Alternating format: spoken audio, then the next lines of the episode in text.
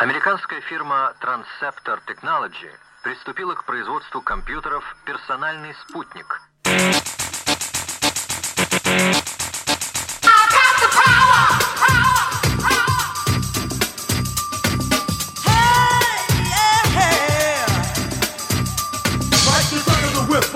attack, front to back, in this thing called rap. Feeling like a double rhyme double on a 哎，各位听众，大家好，欢迎收听《影榴莲》，我是沈阳。我是大玲玲呀。这个上个星期我们做了一个预告啊，在上个星期五的时候呢，我们推出了二零二二年啊，我们的这个其实也是跟十周年有关的一件 T 恤，在上周五我们刚刚的上架啊之后，呃，还是跟以前一样是订购二十天的订购期之后呢，之后呃再生产完之后发货，嗯，不过这一次跟前几次。呃，比相相比较起来，大家非常非常吃我们这一次的设计，呃，就觉得非常之怎么说呢？然后我们把各种各样的元素都放到一起了，嗯，这次搭配的非常的合适，有很多人觉得，哎，这次呃必须入手一件了，嗯，总之，呃，这是我们。哈喽怪谈啊，以这个哈喽怪谈符文，我们创造了一个哈喽怪谈的一个符文为主的第二件产品。第一件产品是是就是在我们三月二十一号那一天的时候，呃的那一天那顶那个限量的帽子，啊，那顶限量的帽子，一共九十九顶。完之后，在夏天的时候，我们出一件 T 恤，我们把帽子上面这个哈喽怪谈这个符文挪到了 T 恤上。而这件 T 恤呢，其实跟普通的 T 恤不太一样，它不是一个简单的。嗯，一件 T 恤，它有好几个不太一样的地方。第一个是布料，我估计如果呃你入手了以后，等拿到货以后，你会发现这件衣服的布料是异常的柔软和舒适，非常非常牛，因为它是一个水洗做做旧的一个一个布料，它相当于把。纯棉的东西扔到一个大锅里，我听他们的制作方法啊，就是先制作一个纯棉的黑布，完了之后呢，把它扔到了一个大锅里，那个大锅里面有很多的石头，完了跟这些石头一起搅拌，啊，进行做旧，所以每一件的衣服上的做旧的痕迹都不一样，它是不规则的。完了之后呢，呃，再去呃再去怎么样？这这个这咱咱们就不专业了。这是第一点，布料上不一样。第二点呢，其实它是一个非常非常宽松的那样的一款，它不是修身的那样的一款，呃，T 恤啊，跟我们普通在大街上买的随便买一件 T 恤那个版型是不一样，它非常之宽松。呃，之后呢，还有一个就是它又加入了中国风，它有在。嗯，衣角的那个那个位置还会有盘扣的设计。总之呢，这些所有这些东西，大家可以去嗯我们的微博上看一下吧。我们会在微博上把我们的所有的信息公布出来。完之后，啊，它不是在淘宝店上啊，它不是在淘宝店，是在微店上售卖的。所以呢，我们也会把链接放在底下，大家一点可能就能进去了。完之后，大家。可以去呃选择一个自己的号啊！这次我真的非常非常推荐大家，尤其是布料真的非常舒适，而且大家我估计看到那个呃符文以后，一定会非常喜欢的，因为在这个符文里面，它暗藏着 “Hello 怪谈”四个字儿，大家可以去分析一下，呃，到底是怎么把它放进去的，大概就是这样吧。OK，大家对这个符文好像还蛮感兴趣的。昨天还专门有在微店里面有人问啊，就是因为咱们以前出过那个三位大神的那个，他这回就问，说是这个符文是什么意思呀？我说你看是什么意思啊？然后我就跟他说是“哈喽怪谈”几个字。嗯，然后大家都是觉得哇，恍然大悟，就觉得这个这这个东西挺挺有意思的。就这次搞的，嗯嗯嗯嗯嗯，好，大家可以去试试看吧。呃，还有很多的当当时三月二十一号买帽子的同学一直在追问啊，咱们这个帽子到底什么时候能拿到手？快了，我只能这跟这么跟你说，因为呃，今年这个疫情实在是措手不及。真的是措手不及，所以所有人都措手不及。是。那么，呃，南通那边其实关了好多帽子厂，当时啊，我们这一家呢，现在是复工不久啊，复工不久，它在排期。嗯。我们这毕竟是少量的货，所以它还在排期。不过，我觉得可能八月份应该没多大的问题。八月份，而、嗯而有可能你买了帽子的人也买 T 恤了，那八月份可能帽子和 T 恤就一起收到了，啊，正好一套的啊，哼，正好一套，嗯你得穿一套出去啊。我我现在不敢给大家一个一个特别特别死的准确的时间，但是呢，快了啊。呃总之还好，我要特别特别感谢订购帽子的这些啊朋友们的耐心，因为呃我发现几乎没有退货的。啊，当然了，这里边中间也也出现了各种各样的差池，呃，什么差池呢？比如说在这一段时间里边，工作发生了变化，家庭住址发生了变化，那么呢，就有需要修改地址的。这个我觉得，即使这样也没有退货。呃，我真的特别感谢大家对我们的节目还有对我们商品的支持。那嗯，这个我，们一都是先来，找我们说是要改地址啊什么的，但是没有嗯说、啊我不要了，如何如何的，嗯嗯嗯嗯，就还蛮感人的。这个一个 萝卜萝萝卜一个坑，一共就九十九顶，对反正这个，真的是这样哎哎哎，对对对，所以这个、呃，谢谢大家吧，啊，大家再再嗯忍一段时间。家我那个前段时间说呢，你今天这个圣诞节时候能不能收到，那个是一个开玩笑的话，应该不会那个时候才能收到 啊，咱们祈应该不会，祷一下。啊，因为确实是我我这儿没有特别大的一个把控权啊，把控权还在厂商那边，咱这也确实量小，人家人家也没有，人家也要活着呀。我觉得大家都得互相谅解一下啊，反正大家有火冲我仨。哎，这有火冲我撒，这个这个，反正呢，我们中间去调节一下呗，看看能不能尽快的啊把这个帽子做出来发给大家。嗯，OK，那么大概就是这样的。我们今天呢，迎来了一个全新的话题啊，全新的话题。来，大林说说吧。全新的话题是恐怖祭典面面观，什么场景会把你吓疯呢？我们这个文案就是对，但这题目是老大想的啊，然后我呢来想了一个文案，我说大家思考一个问题啊，作为悬疑恐怖爱好者，有没有某一个点是你绝对不能被触及的？比如说有些人他怕小丑，就是连那个麦当劳叔叔他都怕。然后这种东西它有可能不是鬼怪，就像咱们平常看到的那种日常见到的无处不在的。比如说有些人怕某种动物，呃，像那个谁，呃我我我所知道吧，就是张艺兴，他是怕尖嘴的东西是吗？好像怕禽我我记得就是啊，就是以前好像有听说过，他们原来看极挑的那些人，说是怕尖嘴的东西，比如有些人不能面对深海，一看到就觉得窒息；有些人看到锋利的东西就觉得哇浑身不舒服；有些人像是老大这种，他曾经有说过啊，就是那种特别特别高大的那种东西，我现在改了，需要他仰视。我现在改了，啊有更怕的了。啊什么呀？嗯嗯，你待会儿你先说完，你先说完，我待会儿再说。啊，嗯、对我们上次啊还提到了一些不讨喜的小虫子，我呢第一次知道啊，有的人甚至你别说让他看这虫子，你把那虫子的名字写在写在那个屏幕上，让他看那俩字儿，他都不行。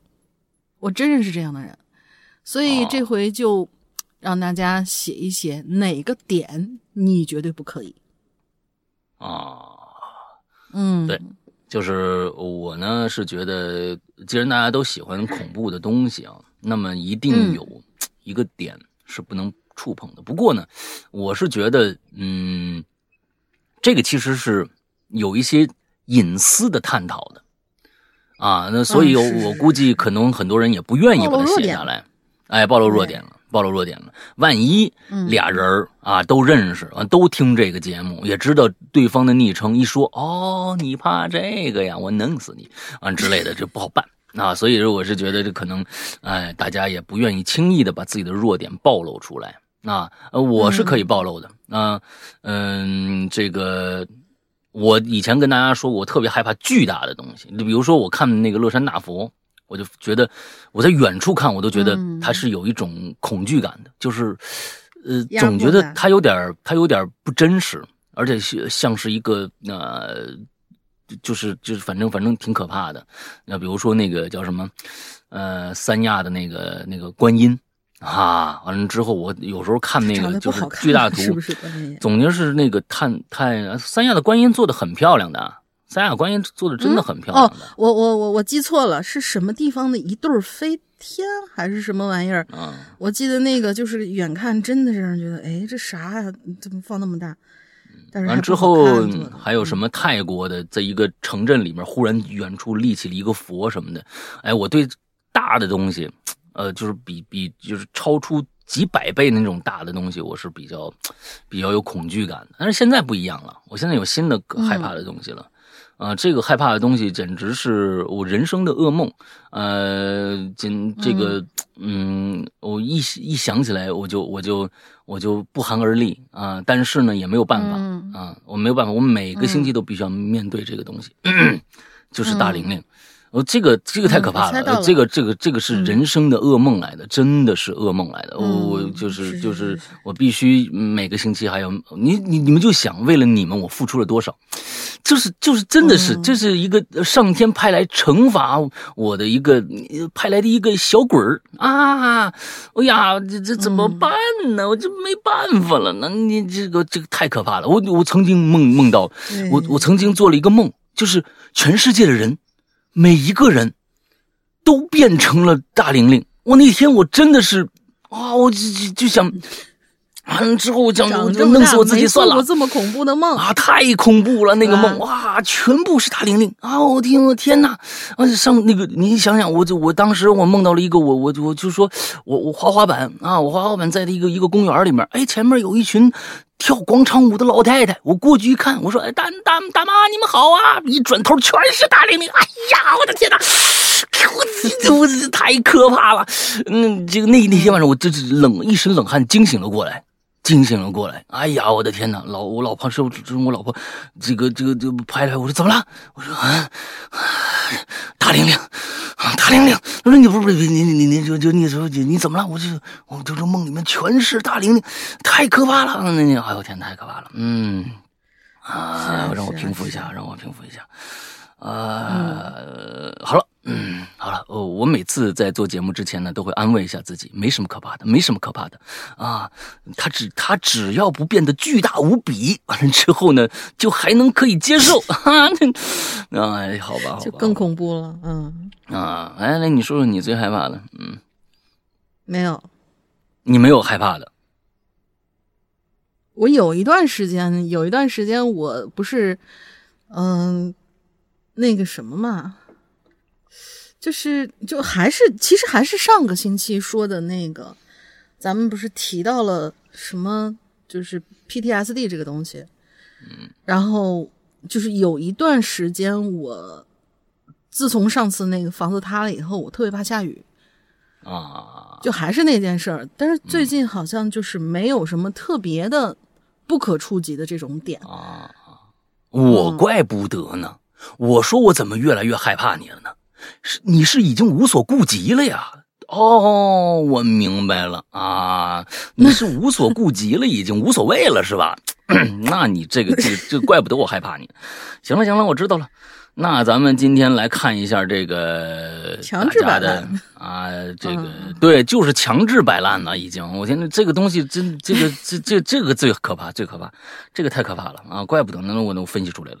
那咱们看看啊，今天咱们鬼友啊，今天咱们就一期啊，呃，这个恐惧点一期，但是字数比较多，咱一期就全都结束了啊。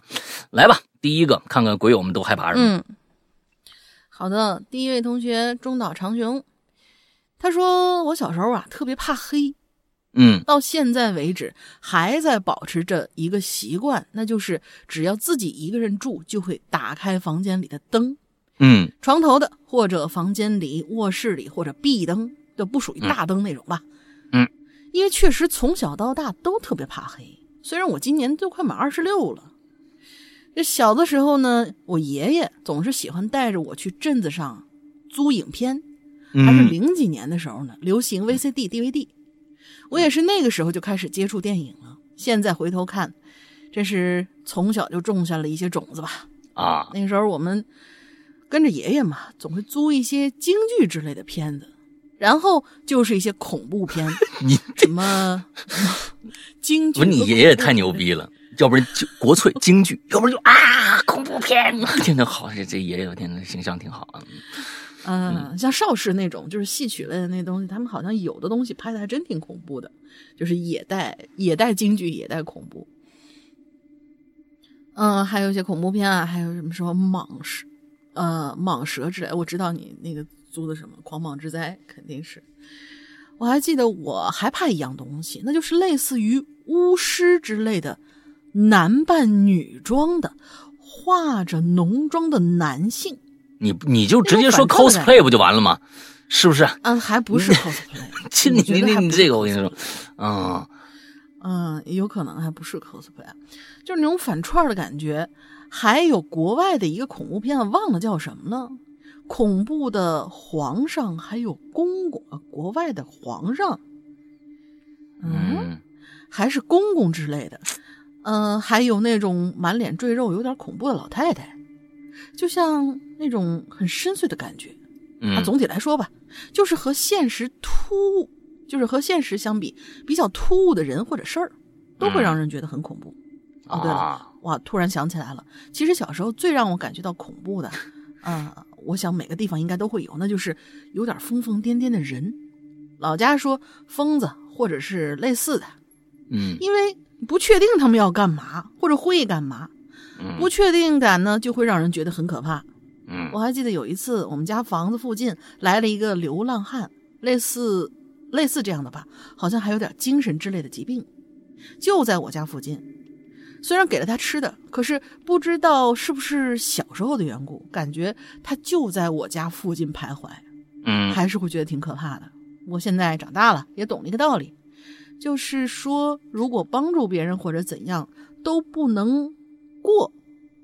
嗯，就是那种，呃，他他打了一个过，是过分的关注还是怎么样？我不知道啊。啊他括号里又写了一个自以为是的感觉，啊也要给被对待的人有尊重的感觉。啊，嗯，好吧，小时候村子里也会有一些智力障碍的人，也是因为和他们一起相处，不知道他们要干嘛，就是既有同情，又有些许其他的感觉。我想，嗯这也是其他人的一些正常感受吧。嗯不知道是不是近亲结婚的结果导致的。还有一个呢，就是不知道大家有没有注意过，那些近亲结婚的人，他们如果有孩子患精神疾病、残疾之类的，嗯、还有一个地方也挺诡异的，嗯哎，怎么东一句西一句都感觉这是真是东一句西一句的。嗯二十六岁了，嗯，东一句西一句的嗯、其实也挺诡异的。啊。如果大家留意，不知道会不会发现，其实他们的长相都挺相同，每个个体给人的感觉都很相似。嗯，就是那种嗯所所谓的你是你是你是说唐氏病人就是吧？对对对，有点那种唐氏的那种感觉，两只眼的间距比较远的那种。嗯嗯、再说一个啊，那就是我们老家有个习惯，就是还没有去世的家里的老人都会提前拍好去世的照片。这个倒不可怕，因为毕竟是一起相处、接触过的人，不会觉得很恐怖。嗯，但是呢，还是有一些更上一辈的老人，因为没见过，但在家里头偶然突然看到他们的相片，还是会给自己造成一些恐怖遗留的感觉。更直接的一些的，就是小时候会做梦，一些恐怖的，如果再配上客观的天气呀、风雨雷电呐、大那玲玲啊独自在哎被子里头、那完了，啊，那我就完了。独自在被子里头，就是被子里头有我是吧？啊，行，黑暗的房间里啊，也会觉得很恐怖。好啦，呃，玲姐、杨哥，我溜了。天热，注意防暑，吃吃西瓜呀什么的。我是小罗，哎，小罗啊，身体不轻，嗯你这个呢写的是啊什么可怕，而我们呢这个题目是什么最可怕？嗯每个人的那个不能触碰的点，哎，最怕那个，你不能说我见到什么都怕。你看这个东西挺可怕，那个什么是最可怕？连 提都不能提啊，点一下我就酥了，你知道吧？哎，你这个这这这这这这是这个意思啊！是是是是你这个好家伙，只要是可怕的，你都都都给给弄出来了，那那这咱这太散了啊！那别人还写不好吧，写？下一个叫，哎，藕喉螺，藕喉螺啊，世阳哥、龙嗯玲、龙玲姐，我是辽哲，我又来了。说到这，又说虫子了。你你看这这虫子那期就基基基本上就就就概括完了啊。说到虫子这种生物，在我小的时候的眼里，它们总是那么的可爱。在小学课间的时候，同学们呢都在教学楼后边的空地上玩哎呀，那空地上啊有许多的花草树木。这时呢，我就发现树丛之间呢有一条毛茸茸的东西啊，它是白色的。啊！一过去呢，发现是一张毛毛的白色的毛毛虫。哎，毛毛虫小时候哎经常是碰得到的，但是白色的很少见到。哎，我就赶紧去教室，嗯，拿了一个透明的塑料罐，哎，我就把它装起来，带带回小姑家。啊啊，小时候住小姑家是吧？带回小姑家慢慢欣赏。哎，这就回去把玩一下啊！哎，当时我小姑呢回到家开门的时候啊，哎，我匆匆忙忙的就抓起毛毛虫放到罐子哦，当时你已经拿在手上来去把玩了是吧？哎，放到罐子里，呵呵，结果可想而知，我的手啊就像触电一样。毛毛虫的触须啊，在我手上十分的难受，这种感觉我终身难忘啊！因为它是多足动物嘛，它那个多足动物在你的在你的那个手指皮肤上一蠕动的话，就好像各种各样的各种的触点，这样点就是触电的感觉，对吧？还有那些毛毛虫的毛上面其实是带有一些一些腐蚀性的保护自己的液体，对，嗯，是保护自己的。台风台风天后，对海哦，你是海南的，对海南的影响也很大，不少的车辆啊都被泡水了。在我修剪我房间的绿萝的时候，发现绿萝叶子的背面有许多的虫卵，棕色的虫卵已经有一颗爆开了。啊，不知去向何处。我立刻啊偷了我爸打火机，对准虫卵就是一顿突突突。啊，看得我十分的恶心，立立刻 啊绿萝不也死了吗？嗯。立刻就往地上丢。你礼礼貌吗你？啊，最后希望各位鬼友不会碰到被虫蛇鼠伤害。啊，祝世阳哥、龙玲姐身体健康，祝 Hello 快餐越办越好，我会永远支持。OK，好，谢谢。嗯嗯，来吧，下一个，下一个怪木精，他这回写了啊，注音希尔维斯特。嗯，对，诗阳哥、龙云姐好呀，我是怪木精。其实我的昵称的英文 Sylvester 音译过来就是希尔维斯特，在拉丁语里是来自森林的意思，哈哈。嗯，龙云姐两次念我的名字都舌头打结，我多少有点于心不忍了呢。说到令我感到恐怖的点，对于现在的我而言，其实没有多少令我感到恐怖的东西了。嗯，哪怕是。上一期提到的三叩首，嗯，哦，那个梦里面那个事儿，我也只是觉得很不解。不过，对于小时候的我，还是有过害怕、害怕到产生心理阴影的东西的，像什么恐怖童谣，叫《妹妹背着洋娃娃》这首歌，大家应该很多鬼友都知道。嗯，其实不恐怖，它是一个讲述了一个剧情，然后那个剧情挺那个什么的。就是，但是这这首歌我真一点都没有觉得有有有多那什么，嗯嗯，其实也就那么回事儿。但是呢，在脑补能力很强的我这儿听的时候，就有这么一个画面啊，就是在一公园里，你遇到一个可爱的背着洋娃娃的小妹妹，她好像走丢了，没看见身边有大人，你走上去问小妹妹你要干嘛呀？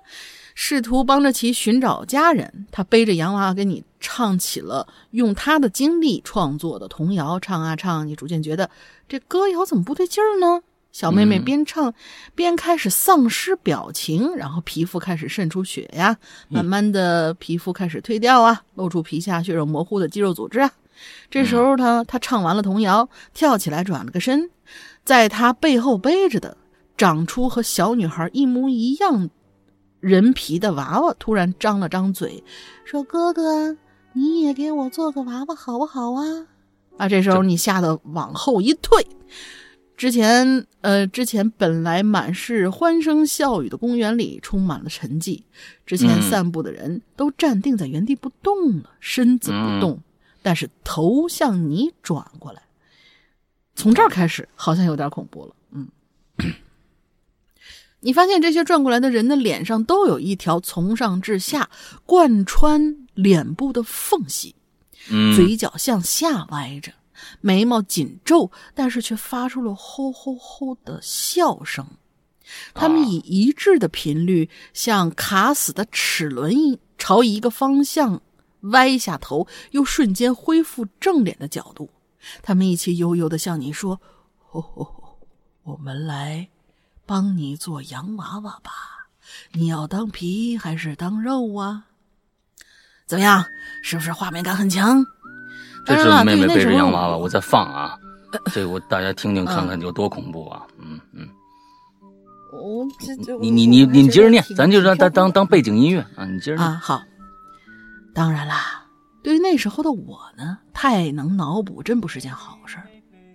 我的前几期榴莲里说过，我上初中的时候住老家的，我的房间没有朝户外的窗户，以至于大白天我的房间也是伸手不见五指的黑，阴森极了。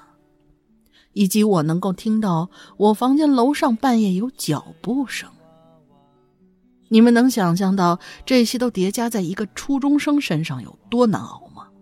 我真是生无可恋呐、嗯我曾因为过于过度脑补而吓到半夜无法入睡，试图和同学们倾诉一下来释放我的恐惧，但好死不死，我同学跟我说了这么一句话：“嗯，哎，你有没有想过啊，你一直不睡，就这么一直想着他们，他们就真的会来找你哦。听我说，谢谢你，因为有你。嗯，他就唱了起来。当然，到现在毕业工作了，我已经很难感觉有什么让我发自内心的恐惧了。嗯被各种恐怖灵异的网文，还有咱们鬼影已经锤炼的差不多了呢。好了，嗯这期我就先说这么多。每次都写一千七百九十九个字，我感觉再这么下去的话，迟早被大玲玲抓去三叩手。每次都是一千七百九十九啊，我觉得这个这个挺好啊，保持这个这个挺好。东西啊，这这是你的一个风格啊，有少一个字啊就不念，嗯，多一个字也不念，哎，我们先查字数啊，啊挺好，嗯，对嗯，好啊，这个我我刚才我听了一下这个妹妹背着洋娃娃这首歌啊，其实啊，呃，这个在于编曲。那这个在于编曲，另外一个呢，还在于就是说，恐怖音乐好像大多数都用小调编，事是事件的嗯这个、呃叫什么呀？啊，这个事件的传播，就歌词里描述的这个事件吧。事件的传播。嗯这首歌曾经怎么着？你说那个这个《Gloomy Sunday》那首歌非常非常好听，那么那么多人说听完这首歌就就就就自杀什么之类的啊，那是这个。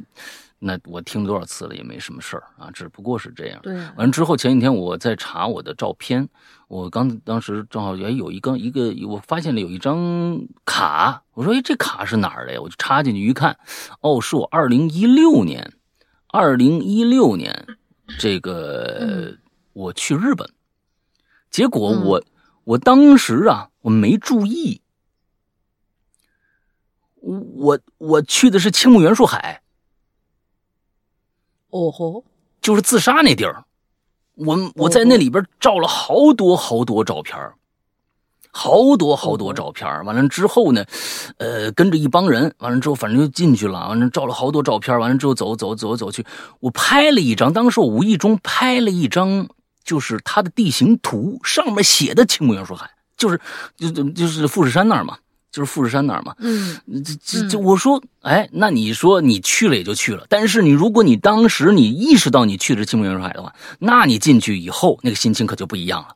但是不知道的话，你进去就是一片自然风光的一个小森林，哎是，的，对，所以其实任何没有什么。进去以后觉得磁场不舒服啊什么的，嗯，对吧？没有，没有，没有。嗯这个，所以嗯任何的歌曲，包括这个，刚才我们听了啊，妹妹背着洋娃娃，我不知道大家说的这首是不是阿牛的这首歌，因为我看了好多好多妹妹背着洋娃娃，但不管如女何生，唱的，呃，不管如何，这有可能呢是呃，任世界上任何一首歌，你听着多阳光的一首歌，都可以被改编成一个阴邪无比的一首歌，这个是完完全全可以做到的。所以其实大家也不必纠结说某一首音乐听到了会怎么样怎么样，其实都是可以被改编的。嗯，被改编的。呃，刚才说的说是小调的去改编恐怖音乐，这个不是，因为其实最因为恐怖它之所以恐怖，并不是在于调式上，其实音乐也是这个样子，因为它诡异无比，它不是按照正常审美来的，它在里面几乎是无调性的。有的时候真的是几乎是无调性的，不一定说是小调就一定恐怖了，不。小调只是略显忧伤而已，其实用大调写出来的音乐最忧伤。很多最大家听到的那种情歌，最哀悲伤的情歌，反倒而是大调的。所以在恐怖音乐的时候，你要认为它恐怖了，就是不正常了，不正常了，它就是不是按照正常的作曲方式去写的。所以里面里面很多不和谐音程，它里面用用各各种各样的不和谐音程。堆砌起来，就造成了你的审美上的一个怪异的一个一个感觉，它才恐怖。所以每一个歌其实都可以听着特别不舒服。好像之前有人分析过那个《Grammy Sunday》的时候，就曾经有有有这么说过。好像那个是其实吧，《Grammy Sunday》本身本身就是一首呃爵士乐，哀伤的。但是呢，爵士乐里边用了大量的不和谐的，让它不和谐的音程关系之间的连接，让你觉得非常的优美，那是另外一回事了，那是另外一回事了。但是呢，你要说是这里面有不和谐，当然有不和谐的，让人听得怪，这是瞎分析，那真的这简直就是瞎分析啊！那那那个是瞎分析。好吧，下一个叫白轩红，我又来了，哈哈哈哈哈！被世阳哥盯上了吗？我可没有这种感觉哈，这次就世阳哥读吧。哦，上次哦，对对对，哎，你看我这个忘性啊，就我不读，行不行？大玲玲你读，我不读。What？Why？啊？为为什么呀？这这这个就我我就我就我是对这种喜新喜新厌旧的人呐，哎呦，我是真的是我非常反感。啊！你看又什么雨露均沾？你是皇上还是怎么着啊？啊！你都就很烦这样的一个人。也可能是咖啡。好吧，我来念一下 是咖啡。最我最害怕的东西，除了各种各样，除了蜘蛛以外的小虫啊，他不怕蜘蛛，他怕蜘蛛以外的小虫子，那就是器械音效。哦，这个比较有意思啊！器械的音效，就比如齿轮转动的声音吗？还是怎么着啊？这大概和我之前玩过的很多密室或者游戏或者看过的电影有关。其中音效啊，是我特别害怕的那种断断续续的机械女音。哎呀，那不是器械音效，那还是经过处理的人声，或者毫无感情的一句话，也，同样也是机械女音。呃，或者像断电之后，在黑暗中突然你觉得小爱说了一句“白轩红我在”，嗯，我家的电视就是一个这样的啊，他好像里边有个小爱同学，嗯，你家电视里面住的还不少人是吧？每次呢，不知道说了什么，他就会突然回应你一句啊，这 Siri 有时候也是这样啊，你这说忽然说他说啊，我没有听懂你说的是什么，啊，之后跟你说一句啊，大多数还是讲鬼故事的。有这么一次啊，我就听着我卧室门外呀有悉悉嗦嗦的那个响声，两三点嘛，啊，我刚准备睡觉就被这个声音给弄醒了，声音特别像那个电流啊，呲啦呲啦那个声音，不过呀声不大，啊，又不太像，所以呢我只能开了灯，穿上拖鞋去看，门外一片漆黑呀，除了我房间的灯啊能找到的地方，剩下的什么？能照到的地方啊，除了我房间的灯能照到的地方，剩下的我一概看不着。所以呢，我就摸摸摸索着到那个桌子，摸着桌子去找门厅，也就是客厅。开关就在我即将摸到的时候，突然，小爱同学以毫无感情的、缓慢的机械女声说了一句：“这个很晚了，白玄红，该去睡觉了。”我想在这儿不大家给我科普一下啊，就是这个咱们别说这个，就是小爱同学或者是什么，他是能把你的机主的名字说出来的吗？呃，当然，Siri 有的时候很少他说我名字，指定让你说什么？呃，对对对，嗯，他很少说但是很少念全名。嗯，啊、但是呃，它会有这种功能吗？啊，很晚了，白玄红该去睡觉了。我一下儿机灵，紧着紧接着呢，他就恢复正常的声音，但开始讲鬼故事了。是那个、哎是那个机械的女生开始讲鬼故事，还是给你找了一个鬼故事给你放呢？这这个东西不一样啊！啊，我吓得一激灵，伸手就把电源给拔了，一溜烟就回自己卧室了。关门，翻身上床，盖好被子，蒙好头和脚，这才算完事儿。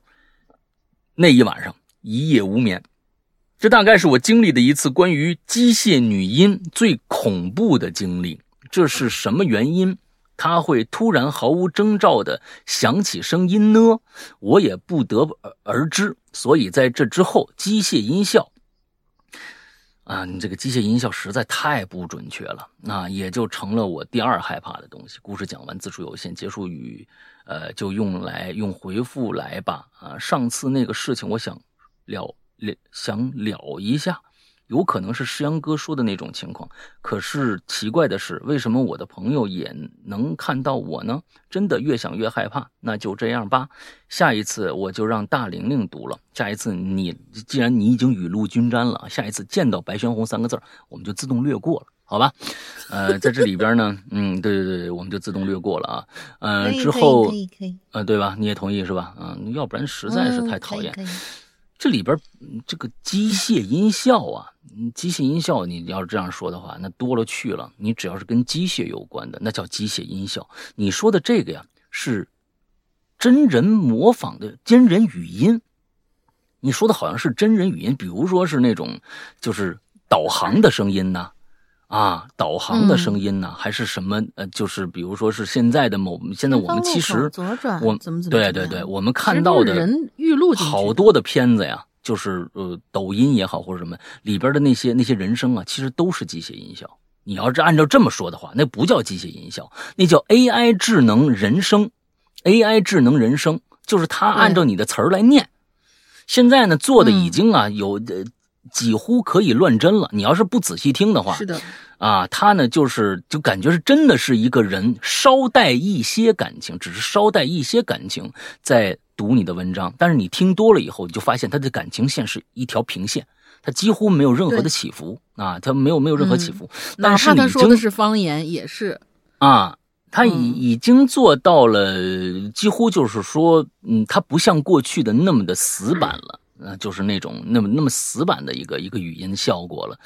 嗯，对你可能说的是这个啊，你可能说是这个，嗯，不是机械音效啊。嗯来下一个，下一位同学叫何岩饼子，啊，嗯，挺好吃的感觉。山羊哥、龙姐，你们好，我是 VIP 四群的何岩饼子，也就是五月九号校园诡异事件春季 SP 那期榴莲的阿鱼，啊，就是那个被数学老师校园霸凌的那位。哦哦哦哦哦，嗯。石阳哥当时提到了啊，我没有曝光那个老师，我没有提他如何之类的东西。嗯。嗯，确实，我写的时候啊，根本没往那方向想。嗯。还有，我那期开头说我听过很多关于校园的鬼故事，但是我就贡献一个故事。其实我确实啊听过很多，但是我确实只记得那一件事儿了。哦啊啊啊，说回到本期主题啊，我呢确实没什么比较诡异的故事可写的，但是呢，有很多东西我都特别害怕。比如说吧，我最害怕的应该就是蛇了。我还记得我高中的一年暑假，跟着外公外婆去我们老家那条河的河堤上散步，连着好几天都看见一条已经死掉的小蛇，嗯导致我后来好久都不敢去河堤那边了。嗯嗯，很多人应该都有啊，这事儿就就就就说完了啊。嗯，他说很多人应该都有巨物恐惧症，比如说巨大的星球啊、动物啊、巨大的娃娃什么的。嗯。还有一个让我很害怕的，就是我小时候跟爸妈一起住在我们家那边，客厅天花板上的图案。哎啊，这个这个我妈也有，就是大家有没有去过那个天津火车站？就老的天津火车站，天津火车站它的那个悬顶上面有一个女娲补天的一个天顶壁画，因为我妈从小是在天津长大的，她只要看到那个壁画就吓得要哭，嗯我就 get 不到，我说为什么呀？那么好看，嗯嗯，他说的那个画跟你这还不不一样，嗯它是那种嗯规律图案组成，完了有很像人形的那种图案。哦，嗯嗯嗯，这位同学又说，那个天花板上图案看上去就像是个诡异的人脸。嗯还有，我感觉我们家那房子好像风水不太好啊。这个嗯以后有合适的主题，我再来留言。行，我们下期就留个房子的主题，嗯你和你房子的故事。感谢你贡献这个主题。好啦，我能分享的就是这些。嗯、我还有一个故事啊，是关于小区车库的灵异事件。好，两个主题了。嗯是我们是我从高中同学那儿听来的，而且是真实发生的故事哦。等有合适的主题，我再来留。最后祝两位主播身体健康，哈喽怪谈越来越好。嗯嗯，车库那不行，你车库你怎么着也得有辆车呀，啊，万一没车你那就没戏。啊，那倒是，是吧？那倒是，嗯房子这个，我们再想想，我们可可以把这个房子再具体化一些。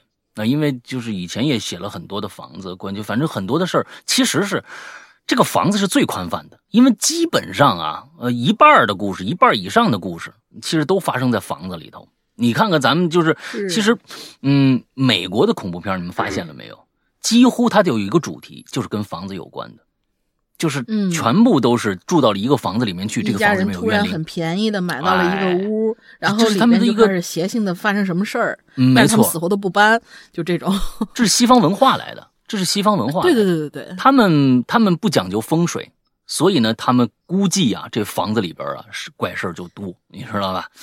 哎，嗯，好吧，下面一个叫小格啊，石羊哥、大林，你们好，可以叫我小格，我是来自内蒙古的一位资深的鬼友啊，关注咱们节目已经四年了。对于本期话题呢，我要分享自己经历的或者是正在经历的一件事哦。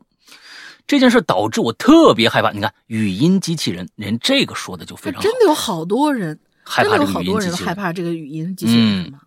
呃，不知道啊，那我的你还你关键你得碰到什么事儿，这个跟事儿有关，哦不会是一开始你就碰到这个了，对吧？如果你像大玲玲，你们家里忽然每天不知道在哪个角落里都有一个大玲玲起床了，大玲玲该去厕所了。大玲玲，你已经臭了，为什么不洗澡？什么之类的这样的东西，完了之后他 啊，完了你就说没下雨呢。你你们之后你你你你这不是上期主题吗？啊，就是你要你你你要是这样的话，那个所以就就你肯定会害怕，你关关键你你怕碰上什么事儿，你知道吧？哎，今年五月份的时候，我爸呢买了一个智能的茶吧机。啊，要念过来就很可怕了。嗯，就幸亏我没有念过，反过来念啊。我爸买了一个智能的茶吧机啊，那反过来念很可怕啊。大家反过来试试。嗯，天水烧水，语音唤醒即可使用。但最近一个月，这个茶吧机，哎呦呦，没有没有好，茶吧机啊，自己就会说话了。例如，主人，请双击茶吧机。他没他，你看那个茶吧机，他也没有这个反过来，请双击茶机茶吧机后使用哦。主人，请对我说，打开茶吧机。这个这个商品也真的是对名称的要求也实在是太低，太低了。哎呀，类似的话啊，我们一家人呢，谁都没有说话，甚至没吭声啊，让我以后啊对这种语音唤醒的机器人产生了深深的恐惧。好了。祝这个《哈喽怪谈》越办越好，两位是是主播身体健康，每每次都祝我们身体健康，好像我们身体很不健康的样子啊，让鬼友们可以经常吃到榴莲。OK，好吧，嗯，我们努力的让身体健康起来，嗯，这个茶吧机真的是啊，我们今天的进群密码就是茶吧机啊，好吧，千万不要写反哦，写反也算你对。这恐怖，什么玩意儿？我头次听说过这种设备。嗯，对呀、茶吧机，哎哎，真的写反也算你们对，嗯，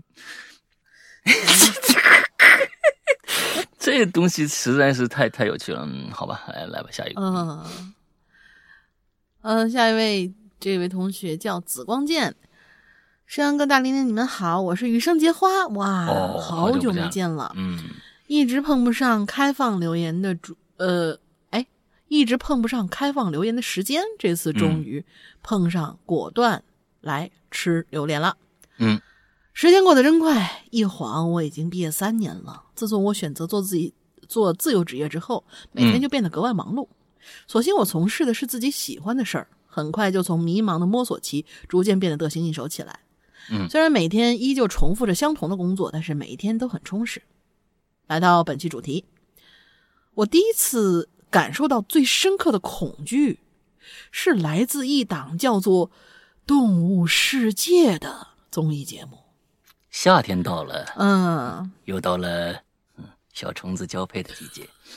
嗯，好吧，我依旧记得电视上啊播放的蜂巢里密密麻麻的蜜蜂在有序工作的画面，那一种恐惧简直是直击灵魂呐！哦，蜜其实早在那之前啊，对，怕虫、怕怕虫子类的密孔。其实早在之前，我就发现自己很怕虫。在这个世界上，我为数不多的可以接受的，也许就只有小飞虫那个级别了。嗯，嗯而那种带硬壳的、扇着翅膀能发出嗡嗡震动的虫子，对我来说简直就是地狱级别的存在。你跟纸片一个习惯，它是绝对不能听那个就飞过来那种声音。只要它出现在我的视野内，我就会全身发麻、手脚发冷，然后以最快的速度逃离现场。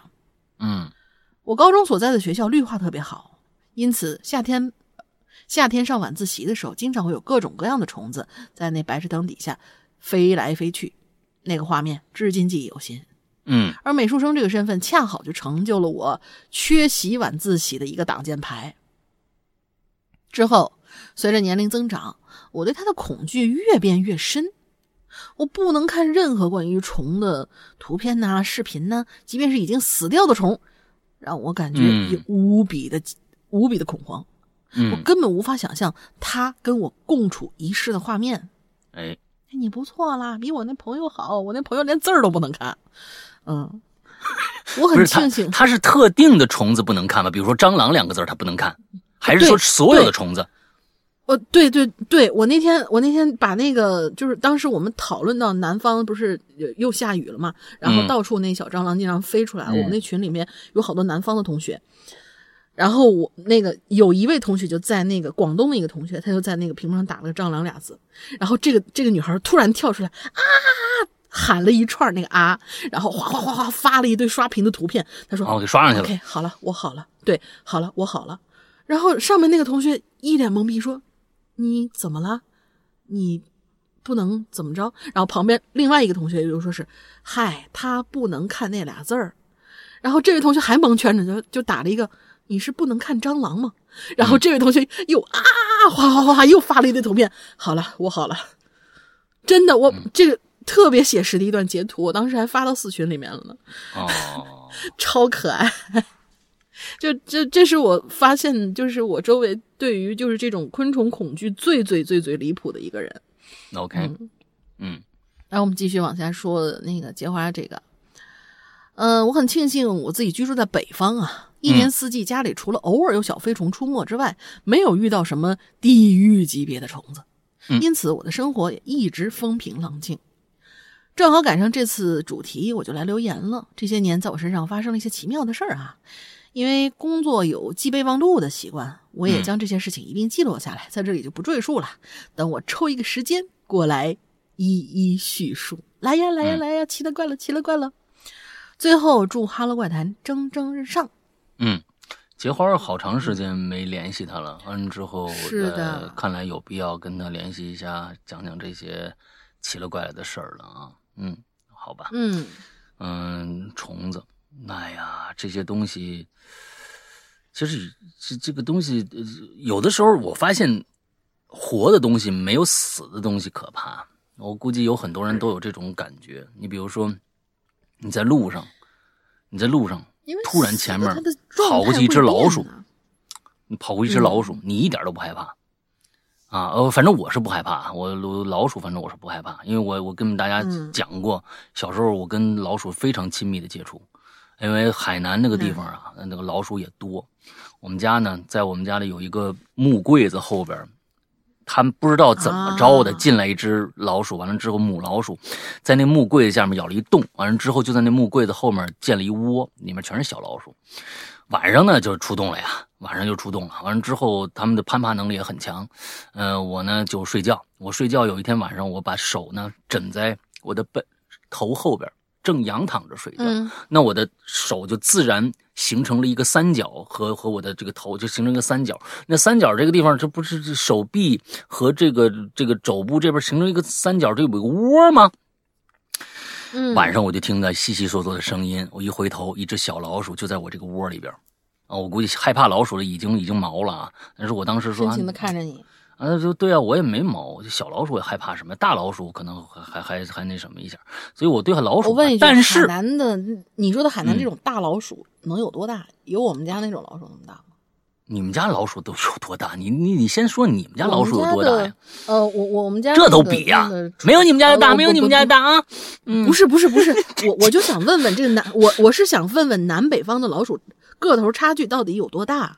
嗯，是是是要这样的横向比较一下。我没我养的这啊哦，你们家啊就是这几只你现在那个呀？啊对对对你家你花枝啊，那是那差老鼻子了。啊你这这能能多出你一半的身子去，能多出你一半的身子，还不加本还不加尾巴呢，人家还不加尾，尾巴极长，那你跟你能有有你现在家你家花枝四个大，那那加上尾巴的话，花枝，我我们家花枝最长的一只就是它那个就是趴在我胳膊上最长嗯。的一只，我那天量了一下，差不多二十公分，二十公分。身子啊，光身子。不大不大不大不大，那那嗯。那个我海南的老鼠快快长成黄鼠狼的大小了，嗯，我不大不大不大，那个呃所以其实，嗯。但是我前几天我带皮蛋出去，我带皮蛋出去嗯。遛，我们家我们家小区里面，在那个花丛的旁边死了一只老鼠，我当时那我觉得嗯。挺挺挺膈应的。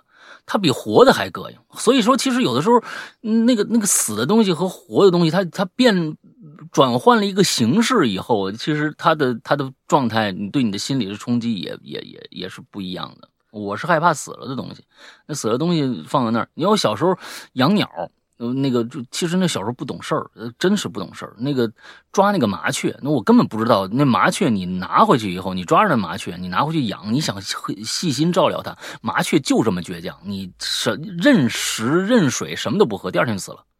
就这么倔强啊！我的天哪！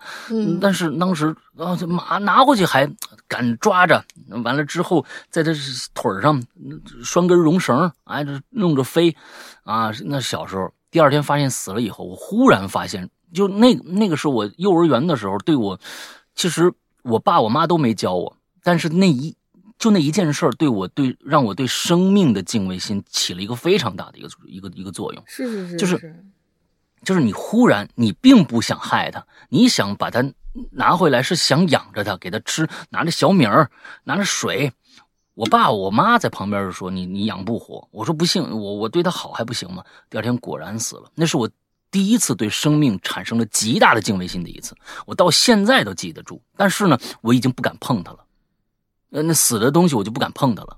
那不像第前一天晚上，呃，前一天那个那个那个状态，所以其实我可能在小时候对于死去的小动物，我就会有一个嗯不一样的心理感受啊，可能其他人没有，但是我是有这样的，就是因为那件事儿。嗯，好吧，下一个嗯该该该该谁了？该你了吧？下该该该你了。该我了，匆匆那年是吧？嗯，Hello，赤阳哥、龙玲小姐姐，两位主播好，我在脑海里搜寻了许久，一直也想不到什么令我感到特别恐怖的东西，思来想去，只有水了。嗯，这也 PDSD 啊，不知道什么从什么时候开始，我对水啊有一种是莫名的恐惧，或许是小一次小时候的一次经历吧，让我对水产生了一种恐惧。小时候啊。跟我哥一起去小溪里游泳，小溪呢不深，啊，它不像大明那么深，嗯，嗯，这这这个烂梗啊，不用不用不用不用管，嗯、以我当时的这个年纪呢，也就到我的胸口位置，只是啊，当时我踩着水下的石头慢慢前进的时候，一脚踩空了。哎，底下那它不不规则的嘛，有时候深深浅浅的，滑了下去。幸亏我哥看着我了，一把把我拉了起来，不然啊，我估计就要淹死了。而现在很多的恐怖悬疑小说、影视剧都会有一些水中的恐怖片段啊，每每读到或者是看到这些片段的时候，心里总会觉得有些毛毛的。除此之外呢，好像也没什么令我特别感到恐惧的。留言结束啊，沈阳哥越来越帅，龙鳞小姐姐越来越胖，这是他写的，不是我说的啊。那个祝啊这个呃哈喽怪谈长长久久，我是爱吃猫的鱼，我们江湖再见。嗯，好吧。啊，我估计呢，你写了这个以后，你就会得到最恐怖的东西了，那就是大玲玲。哎，以后你最害怕的就是大玲玲，因为大玲玲会潜移默化的出出现在你的生活当中，出现你的梦境当中，甚至你会远远就会看到一个大玲玲，就很恐怖的。我告诉你啊，嗯，祝你幸福吧。嗯，来吧。这下一个银河帝国第一剑士，很帅气啊，这个名字。山羊哥和林姐好，这期话题我决定出水换个气儿。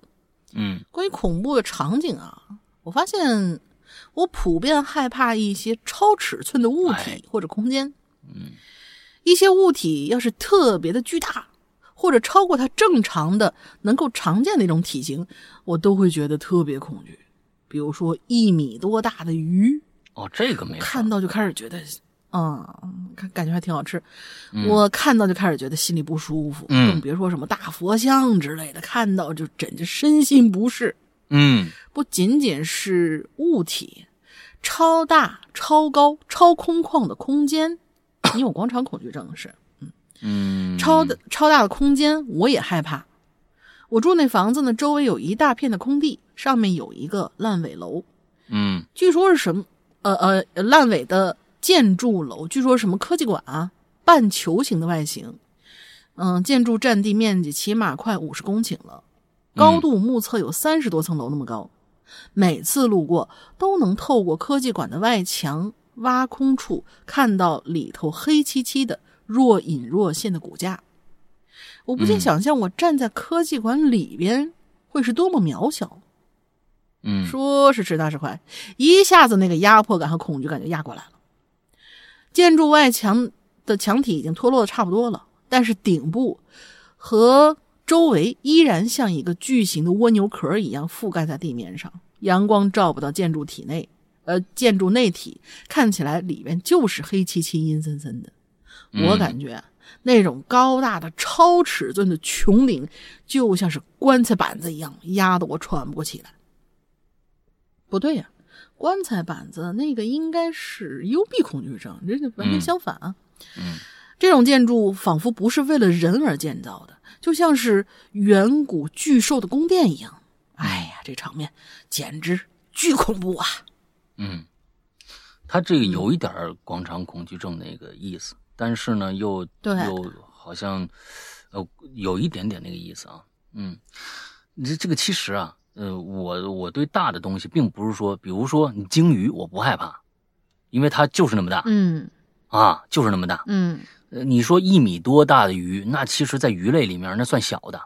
咱们就关键每天啊，就我们生活在城市里面，只能看到这个五十公分的鲤鱼，你知道吧？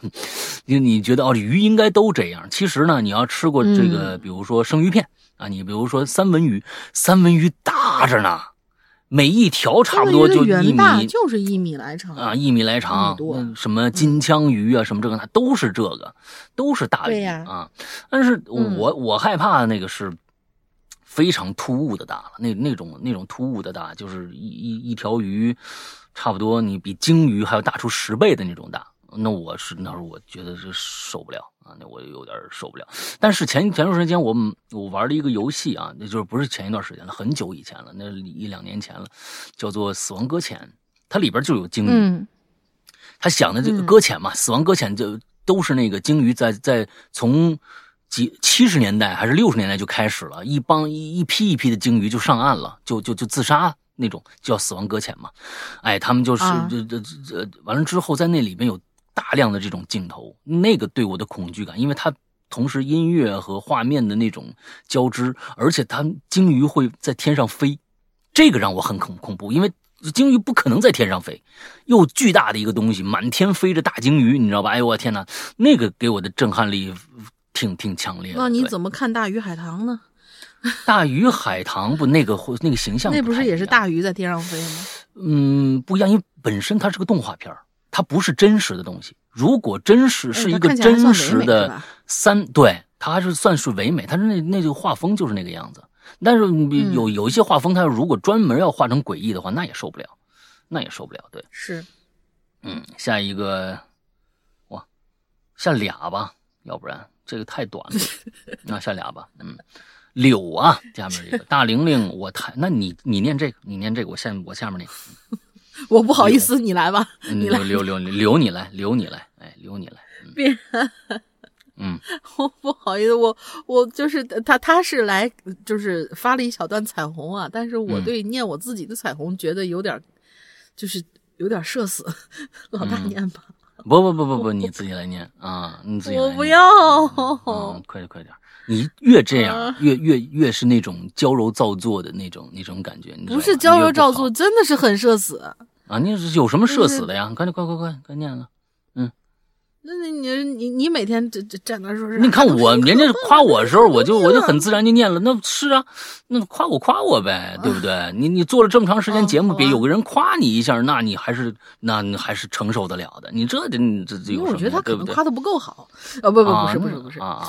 你看看，说谁嗯 心里话了？来，嗯呃，这位同学姓呃，就是呃就有只有一个字啊，柳。呃，大玲玲，我太爱你啦！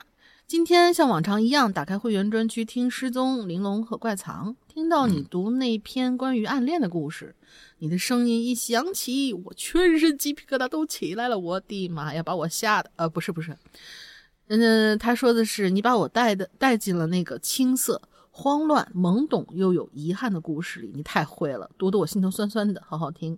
没想到怪藏里有这样的宝藏故事，大玲玲真棒啊！谢谢谢谢谢谢，好吧好吧，主要 还是人家写的好，嗯，嗯嗯嗯，对对对对，念的也不错啊，念的也不错啊，这个。对，以后你别人夸你，你没没没有没有必要，这不是没有什么可谦虚的啊，这你应该接受别人对你的赞美，这才是美德，你知道吧？嗯这个这个这个才是一个人应该去做的一个事情。那你习惯习惯，嗯，对吧？你得，那别人呢？你是吧？你不接受别人的好，那什么，对吧？下一个叫深海雷音。我觉得人的恐惧点会随着年龄和经历而不断改变。你说的没错，你像我现在最害怕的是大玲玲。小时候呢，贞子啊，家里家家椰子啊啊，这个呃丧尸啊，呃幽灵啊，呃异形啊，这些呃这些经典要素都能吓到我。但后来啊，慢慢开始学会分析哈，自己为什么害怕他们呢？啊，到底是哪一点让自己有恐惧的感觉呢？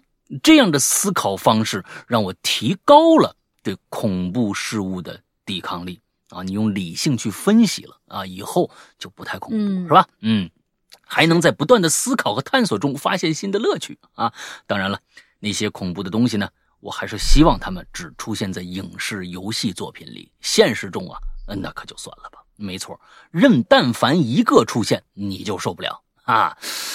前几年啊，看了一部剧叫《轮到你了》，我非常喜欢这部剧。如果没看过的话，那虽然最后两集呀、呃，这个稍显生硬，但是每一集那是我当年呃，那么过了那么多年啊，真是迫切追的一部日剧。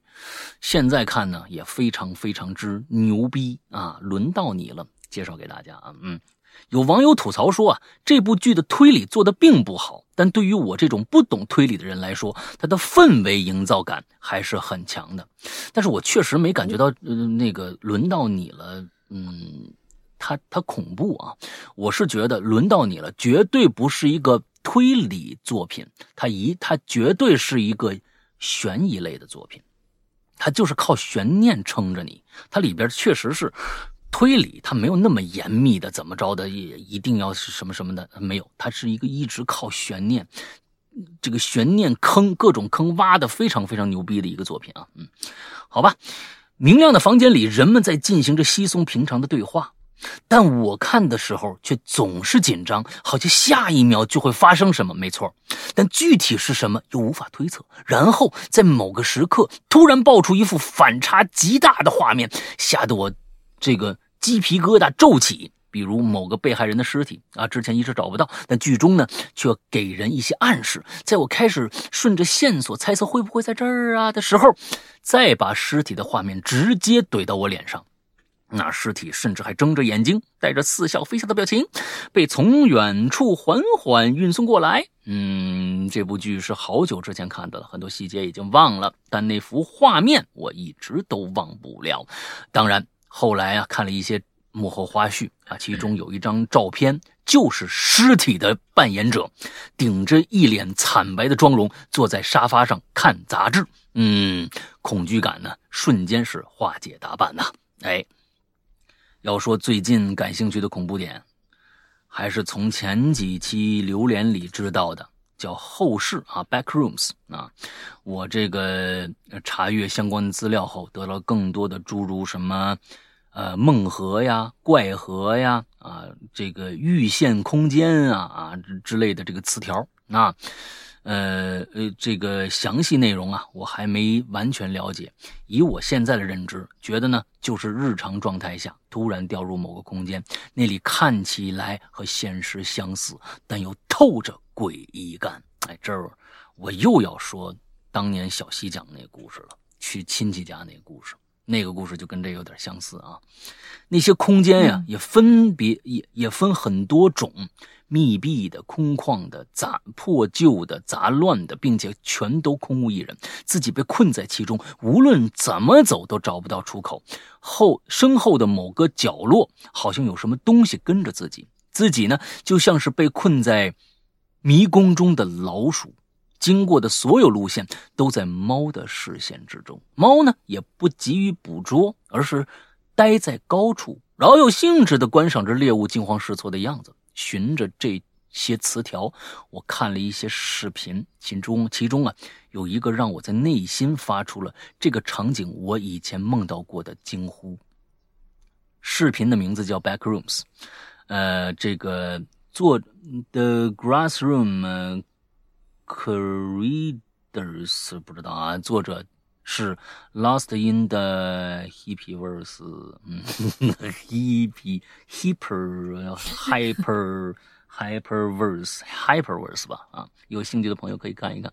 我以前呢就在梦中进入过这样的场景，睁开眼时就已经在一栋大楼里了。大楼的结构错综复杂，看起来像一个大型的商场。但问题是，这里一个人都没有，没有广告牌，没有广告牌，没有装饰，没有摆设。天花板、墙壁和地板都是冷冰冰的、破损的大理石。我穿过大厅，想找到窗户看看外面，以确认自己的方位。可是来到巨大的玻璃窗前，向外看去。却只能看到金色如梦幻一般的阳光和下面茫茫云海啊！你就是一个在架空在空中的一个东西啊！这个视频几乎完美还原了我的梦境，甚至让我开始联想：世界上是不是真的存在这样一个地方？